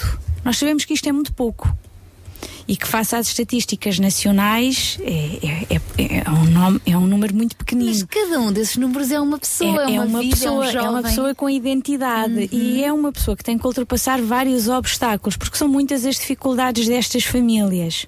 Muitas, de facto, por alguma deficiência nas tais competências parentais e, portanto, com dificuldades de imposição das regras e dos limites, de- com dificuldades de assumir a sua responsabilidade parental, mas depois também temos pais que têm que sobrepor mais do que um emprego, que saem de casa às seis da manhã e que chegam a casa às oito da noite, nove da noite.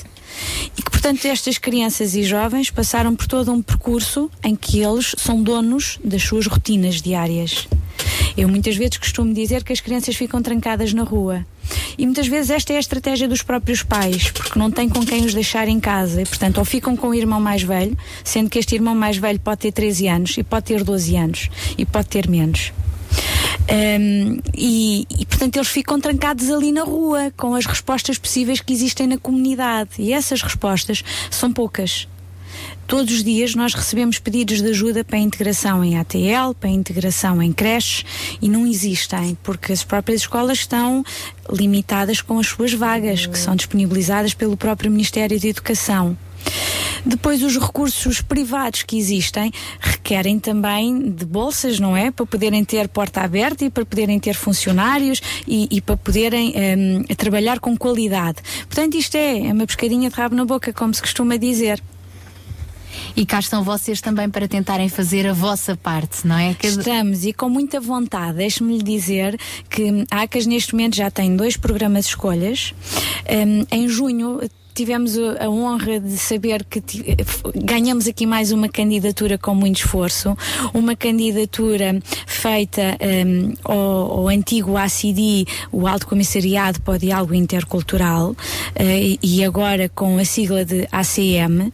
Hum, e este projeto vai nos permitir abarcar quatro valências para trabalhar exclusivamente com pessoas de países terceiros, portanto, os ditos imigrantes. Nós iremos trabalhar ao nível da prevenção dos consumos e este trabalho vai ser muito focado nos jovens, com um gabinete itinerante que vai estar a circular por toda a freguesia de Rio de Moro.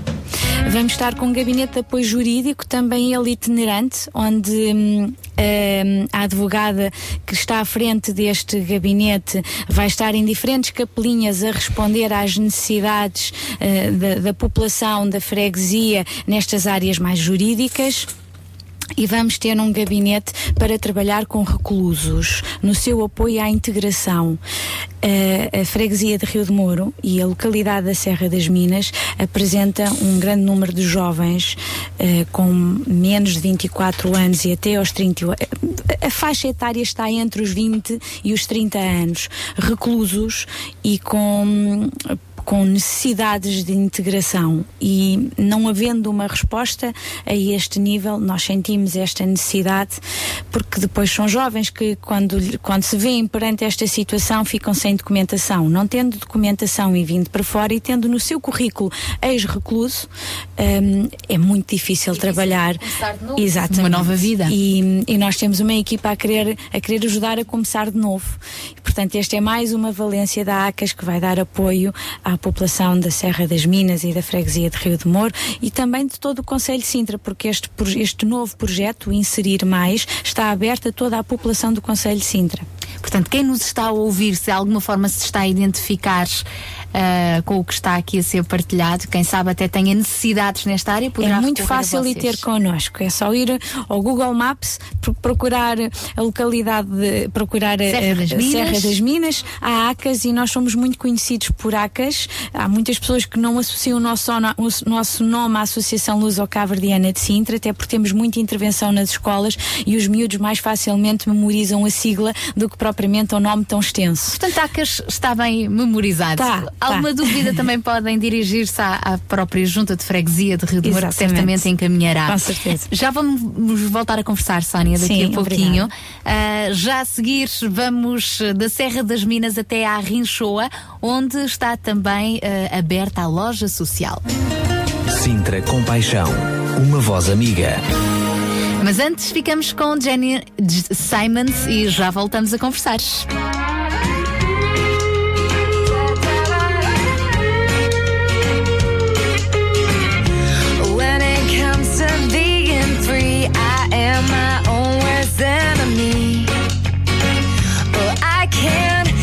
Criticize every move I make. I got a microscope on my mistakes.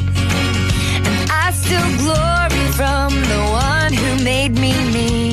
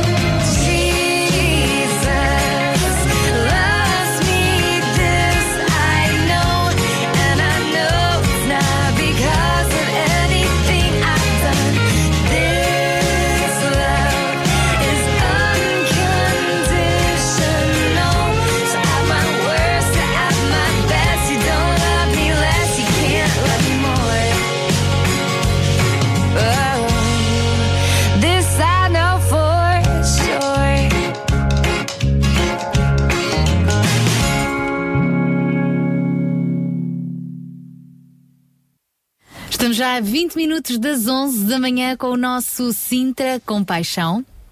Sabia que em Sintra, cerca de 10 mil alunos do primeiro ciclo e pré-escolar são carenciados e que duas famílias por dia vêm as suas casas penhoradas? Todos os dias há alguém a precisar de ajuda e você pode ser a solução. Sintra com Paixão, o programa da RCS que abre portas à solidariedade. Sexta-feira, das 8 às 11 da manhã. Sintra com Paixão, contamos, consigo. Estamos então a terminar, quase a terminar o nosso fórum do Sintra Compaixão com muitas conversas abertas, mesmo com os microfones desligados, é verdade. Estamos eh, juntos a refletir sobre a freguesia de Rio de Moro. Que tipo de pobreza existe, não é? Não apenas em Rio de Moro, mas à nossa volta, do outro lado do mundo também. Mas pelo menos hoje estamos a pôr os olhos nesta freguesia. Temos connosco o presidente da Junta de Freguesia, Bruno Parreira, que eh, ainda há pouco partilhou connosco que a maior necessidade desta freguesia é a falta de reconhecimento de comunidade e de identidade comunitária. Isto é fundamental para qualquer política social. A ação social pode ser cada um de nós. A comunhão liberta-nos da pobreza. São palavras de Bruno Parreira neste nosso fórum de hoje. Também já tivemos a oportunidade de ouvir a Sónia Maia, da ACAS, a Associação Luso-Cabo Verdiana. E agora vamos ah, ouvir o pastor Sérgio Felizardo, ah, que está também à frente da loja social, que neste caso está na Rinchoa. Então, uh, de, de novo o incluo aqui na nossa uh, conversa. Para começar, sabemos que esta, este projeto da loja social nasce de uma igreja, a Igreja Batista de Rio de Moro. É verdade. De que forma é que então a ação social está de mãos dadas uh, com, com a igreja, não é? Porque que esta é também uma responsabilidade do cristão. Nós estamos acostumados, por tradição, a que as igrejas se fechem em si mesmas e, e que vivam preocupadas com a área espiritual. Eu gostei de uma frase que hum, há pouco, no início do programa, a Sara falou e disse qualquer coisa como isto: o ser humano é um ser completo que se compõe de um corpo, mente e espírito. E esta é a visão da Igreja, e eu entendo que deve ser a visão das igrejas. Uh, o ser humano não é apenas espírito, o ser humano tem um corpo, o ser humano tem cérebro, tem sentimentos, enfim, tudo isso. E a Igreja não pode isolar-se do, do restante. Uh, a preocupação da Igreja foi ir ao encontro das necessidades e predispor-se a servir. Uh, eu lembro-me que estive numa reunião com o Banco Alimentar, por causa de uma outra instituição que dirijo, e, e foi-me lançado o desafio para Rio de Moro. E eu lembro-me que, de uma forma muito uh, natural, a minha resposta foi: eu em Rio de Moro não tenho centro social. e é verdade, não tenho centro social mas uh, a resposta à questão que me foi colocada logo de seguida pelo Banco Alimentar foi não tem centro social, mas tem igreja. Eu senti-me envergonhado porque eu não tinha posto sequer a possibilidade da igreja servir. Uh, e a verdade é que, ao partilhar com as pessoas na igreja, uh, percebi que havia uma, uma abertura muito grande, um desejo muito grande de servir a comunidade. E, e, estava ali uma série de gente que nenhum deles tinha participação ativa nesta área social, uh, mas voluntariamente se disponibilizaram. Neste momento, nós temos cerca de 28 voluntários, na sua grande maioria pessoas idosas, reformadas, que dão o seu tempo para servir. Uh, e a loja solidária uh, tem protocolos com várias entidades, nomeadamente com o Banco Alimentar, uh, contra a fome, de Lisboa, com um, o FIAC, que é o Programa Alimentar da Comunidade Europeia, também temos protocolos com a Cruz Vermelha e com algumas empresas da área alimentar em Rio de Mouro o que um, parece que não é significativo em termos de quantidade. Nos permite, neste momento, estar a apoiar 72 famílias com cabazes alimentares. Uh, ainda assim, fica muito aquém das necessidades. Há famílias que temos em lista de espera para as quais não conseguimos uh, valer. E, portanto, aquilo que nós percebemos é a Igreja é, faz parte da comunidade, a Igreja tem uma, uma responsabilidade e nos tempos que vivemos, de tantas, tantas necessidades, tantos apertos, a Igreja não pode ficar surda um, a, a, aos gritos da população de pedido de ajuda. E, e, foi isto que a Igreja fez. A Igreja, um, na prática, uh, fez, aplicou aquilo que a Bíblia diz, uh, que a verdadeira religião, diz Tiago na sua carta, a verdadeira religião é cuidar dos órfãos e das viúvas. É estar atento àqueles que estão à nossa volta, é ser uma mais-valia para eles. É este o objetivo. E a Igreja tem-no feito e creio que uh, não só a Igreja, mas outras entidades poderiam fazê-lo de uma forma natural e rapidamente se conseguir mobilizar. Por exemplo, nós no final deste mês, eh, deixo já essa informação, no último fim de semana do mês, vamos estar envolvidos de novo com a Missão Sorriso, eh, pelos hipermercados eh, e, portanto, temos uma mobilização muito grande. Costumamos, nesses fins de semana, mobilizar entre 50 a 60 pessoas para colaborar. Portanto, notamos que há dentro da população há pessoas com desejo de, de, de, de- de servir, de servir os outros. Uh, muitas vezes não sabem como fazê-lo, não há mobilização, mas uh, nota-se que há esse desejo. Também, aquilo que eu vejo, uh, e indo ao encontro daquilo que dizia há pouco o Sr. Presidente, uh, a verdade é que um, vivemos tempos de individualismo, ou vivíamos tempos de individualismo. Talvez isto devido à abastança que houve durante muitos anos, em que as famílias pensavam em si mesmas, que hum, nunca iam necessitar de nada, uh, viviam sem preocupação com, com- com- com a pessoa que está ao seu lado. Uh, infelizmente isso afetou os relacionamentos nos, nos locais onde vivem, nos seus prédios, nas suas, nos seus bairros, mas esta crise que está aí está de novo a relembrar hum, valores antigos e estes valores antigos são muito importantes quando vivemos em comunidade e nós estamos a ver que a população está mais preocupada, está mais envolvida, mais receptiva, hum, está disponível para dar de si mesmo, do seu tempo, de- dos seus saberes. Isso é muito importante. Voltando à vossa loja social, portanto, que é um projeto prático e, e já percebemos eh, como é que nasceu, quando vocês começaram-se a, a sentir incomodados e mais uma vez perceberam que não precisavam de ter um centro social, não é? Para servir as pessoas. Como é que funciona a vossa loja social? A nossa loja social funciona da seguinte forma: através de cabazes alimentares mensais às famílias. E nós, eh, para uma questão logística, nós repartimos, dividimos o número de famílias em dois. Então, na primeira quarta-feira de, de cada mês, na primeira e na terceira quarta-feira, nós fazemos a distribuição dos cabazes alimentares. Na primeira, na segunda terça-feira do mês, nós fazemos distribuição de roupas, porque também temos um banco de roupas. É assim que funciona, tudo com base em voluntariado, não há ninguém assalariado, é tudo pessoas que vão para lá trabalhar. Eh, posso dizer-vos que à terça-feira há pessoas que vão ao banco alimentar buscar os alimentos, eh, fazem a separação dos, dos produtos. À noite há um grupo de pessoas que trabalha, tem os seus afazeres, tem a sua profissão, mas à noite vai para lá ao serão fazer os cabazes eh, de acordo com o número de pessoas do agregado familiar. E na quarta-feira de manhã, então sim, há mais o outro grupo de, de idosos que eh, está lá na loja para fazer a entrega dos alimentos. É esta a forma como nós funcionamos. E quem nos está a ouvir, se quiser ajudar-vos, eh, juntar-se à vossa equipa, quer seja para a loja social, quer seja também para a Operação Sorriso, que falou no final deste mês, como é que pode fazer? Pode dirigir-se à loja nestes dias, na primeira quarta-feira e na terceira quarta-feira do mês. Uh, também poderá dirigir-se à igreja, que fica do outro lado da rua, tem lá os contactos para poderem uh, falar connosco. E isto tem sido usado, inclusivamente por famílias uh, com necessidades, que não podem esperar sequer pela primeira quarta-feira ou pela terceira quarta-feira. Obviamente que nós só podemos dar alimentos às famílias que estão inscritas, que fazem parte do programa alimentar, mas não rejeitamos nunca, numa situação de aflição, mesmo sem estar inscrito, não rejeitamos a possibilidade de apoiar, mesmo que pontualmente. Como é que tudo isto funciona em rede? E agora pergunto aqui ao, ao Presidente da Junta de Freguesia de Rio de Moro. Nós temos aqui duas das várias instituições uh, de, de, Rio de Moro e, e onde é que a, a Junta de Freguesia entra aqui como como um ponto de contacto e como é que vocês funcionam em termos de parceria? Quer com a ACAS, quer com uma loja social, quer com um projeto ReFood e outras organizações que não estão aqui? A nossa, a nossa perspectiva é sempre de sermos o polo agregador desta comunidade.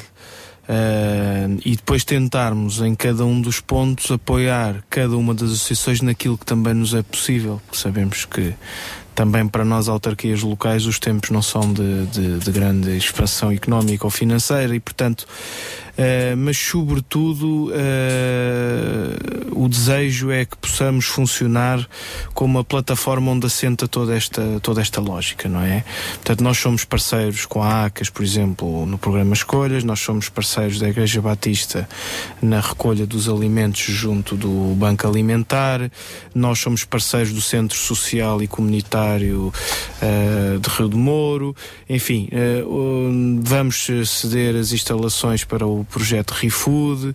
Quer dizer, nós eh, tentamos, sobretudo, eh, corresponder com aquilo que podemos eh, às solicitações das nossas associações. Mas há um ponto que há, há bocadinho falávamos aqui em off e que é muito importante. É a necessidade, para além dos, do- do- do- do- dos mecanismos institucionais que hoje existem, Conselho Local da, da Ação Social, enfim, onde todas as instituições se encontram, é preciso criar uma estrutura informal de partilha e debate de ideias para além daqueles mecanismos que já existem, eu devo dizer isso, formais, onde nós vamos, apresentamos o plano de atividades, onde cada associação, enfim, dá um bocadinho a conhecer aquilo que faz. Temos que criar estruturas de comunhão informal entre as próprias associações para que cada uma delas saiba em que é que pode complementar com a vizinha. Ou seja, se o ponto A faz isto, então eu vou gastar a minha energia no B, porque tudo o que me apareça para A eu vou reencaminhar. Era E, como portanto, dizia há pouco a, a Sónia, portanto, deixa a parte de- das refeições, que também são necessárias, não é? Para outras organizações, não é? É e eles importante. tratam da, da educação e das escolhas de vida, não é? E, e depois perceber, eh, agilizar a forma como podemos passar os casos uns aos Para os outros. E perceber que se há ali aquela resposta, não vale a pena eu estar a gastar a energia dos meus voluntários, a minha própria energia, numa resposta que até já existe, não é? Quem nos está a ouvir e tem necessidades eh, que se identifiquem com qualquer uma destas capacidades de resposta, a que porta deve bater primeiro? Vai diretamente às associações ou mais uma vez à junta de freguesia? qualquer solução que passe pelo envolvimento da pessoa, seja a querer dar ajuda, seja a querer receber ajuda, não tem que ter uma forma disciplinada de ser feita. Ou seja, se conhecem as instituições, podem ir diretamente ter Uhum. com elas. Se não as conhecem, então venham à junta que teremos todo o gosto em Encaminhar. reencaminhar. Não só quem precisa de ajuda, isto é muito importante que se diga, não só quem precisa de ajuda, mas também quem pode dar essa ajuda. Uhum. E hoje, cada vez mais, temos tempo, temos disponibilidade. Pois então, venham à junta que nós saberemos reencaminhar. E é por aí mesmo que nós vamos eh, terminar o nosso programa de hoje. Para quem nos está a ouvir, a nível de Junta de Freguesia de Rio de Moro, se tivesse de terminar e concluir esta conversa, ah, deixando aqui um desafio muito prático, como é que podemos servir a população de Rio de Moro? envolvendo. Vamos envolver-nos. Vamos criar uma lógica de comunidade. Vamos identificar-nos uns com os outros. Perceber as nossas semelhanças, ajudar-nos, mas, sobretudo, este é o conceito-chave.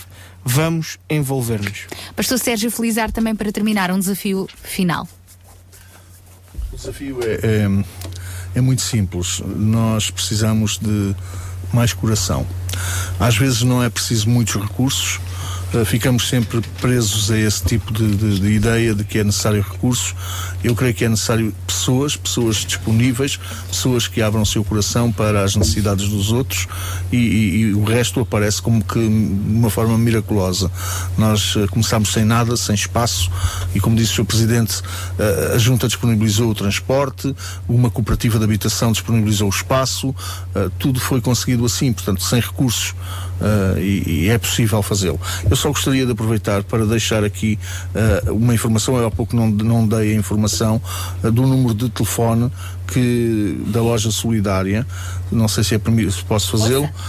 Nós temos um número mesmo da loja solidária que é o 91 928 9925. Mais uma vez. 91 928 9925 e estaremos sempre disponíveis dentro do horário de expediente normal, de segunda a sexta, das 9 às 17 ou às 18, para atender qualquer pessoa que sinta necessidade de alimentos. Muito obrigada. E para terminar, então, Sónia, ah, da ACAS, também, quem está a ouvir, quer ajudar-vos como fazer. É fácil. é, é- é- nós estamos na Serra das Minas, eh, a nossa sede está ali mesmo pertinho da EB1, número 1 da Serra das Minas, portanto é muito fácil ir ter connosco, estamos ali nas laterais. Temos também um, um espaço lúdico que tem cerca de um ano e meio na- localizado na Serra das Minas Sul, na Rua do Urano, pertinho da outra escola de primeiro ciclo, portanto é muito fácil ir ter connosco. Eu já agora queria só aproveitar para deixar aqui uma última mensagem e, e dizer aqui em modo de reflexão reflexão que a Serra das Minas é de facto um território com múltiplas realidades. E se a realidade que, que nós temos mais palpável, porque é a conhecemos melhor, é com quem trabalhamos há mais tempo, hum, é aquela população do, do bairro de realojamento da Câmara de Sintra, que já tem as suas necessidades muito bem identificadas, mas também sabe muito bem a que portas procurar. A população da Serra das Minas Sul, que nós estamos a intervir há menos tempo, com a abertura deste novo centro lúdico há cerca de um ano e meio, hum, tem muitas de- não, não, sabe, não conhece respostas, tem dificuldade de recorrer às respostas e essas pessoas preocupam-nos, os seus jovens e crianças preocupam-nos e é de facto uma zona do território com fracos recursos hum, a nível de respostas institucionais e portanto o meu apelo e aqui em reto final vai muito para esta população. Precisamos trabalhar e envolver aqueles jovens e sabemos que os jovens têm muita dificuldade de trabalhar com o que não é. E nesse sentido, nós todos os dias fazemos mais com muito menos, mas há limites e nesses limites hum, fazemos aqui o reto final para quem quiser colaborar connosco, vai ter connosco, é muito fácil. Fica então o desafio. Obrigada a todos os que estiveram então aqui connosco no nosso fórum. Bruno Parreira, Presidente da Junta de Freguesia de Rio de Moro, à Sónia eh, Maia Dacas e também ao Pastor Sérgio Felizardo da Igreja eh, Batista de Rio de Moro com esta loja social. João Barros, também nós pomos então aqui o nosso ponto final por hoje. Sim, eu fico muito feliz por eh, todos eh, acabarmos por eh, converger na- nesta, hum, neste propósito, de alguma forma, que é o de estarmos próximos. Este conceito de comunidade que o Bruno referiu, para mim é, é- é essencial, realmente, de alguma forma traz-nos uma identidade e uma identidade que acarreta um propósito. Eh, nenhum de nós fomos criados para viver sozinhos, eh, fomos criados eh, para viver em comunidade e com uma identidade própria e com um propósito próprio. E de alguma maneira, quando lemos a, a- Bíblia, de alguma forma, percebemos que o nosso grande desafio é o próximo. E o próximo, isto é, ao lado. e, por- e muitas vezes procuramos eh, muito longe eh, soluções onde eh, não temos que ir buscá-las, temos ao, ao nosso lado. Então o grande desafio para todos nós continua a ser o mesmo, é olhar para o nosso próximo, ao nosso lado, conhecê-lo, envolver-nos, como disse o, o Bruno, eh, e de alguma maneira poder, poder estar eh, próximo e, e sermos conhecedores de cada uma das pessoas que estão ao nosso lado, no nosso próprio prédio eh, e no nosso próprio bairro. Fazendo isso, transformamos uma, uma comunidade. É isso que estamos aqui, é para encorajar a essa transformação. Lembramos sempre, o, de alguma forma, a missão do Movimento Centro Compaixão, que é em cada casa Uma família, família com, com paixão. paixão. Muito bem. João, obrigada. Próxima sexta-feira, se Deus quiser, cá estaremos. Vamos desta vez para a semana olhar para a freguesia de Massamá Montabrão. Montabrão, Massamá. e eh, hoje ficámos então com este, esta radiografia da freguesia de Rio de Moura e também com todos estes desafios para pensar, para pôr em prática na sua vida, para ser também uma casa com paixão.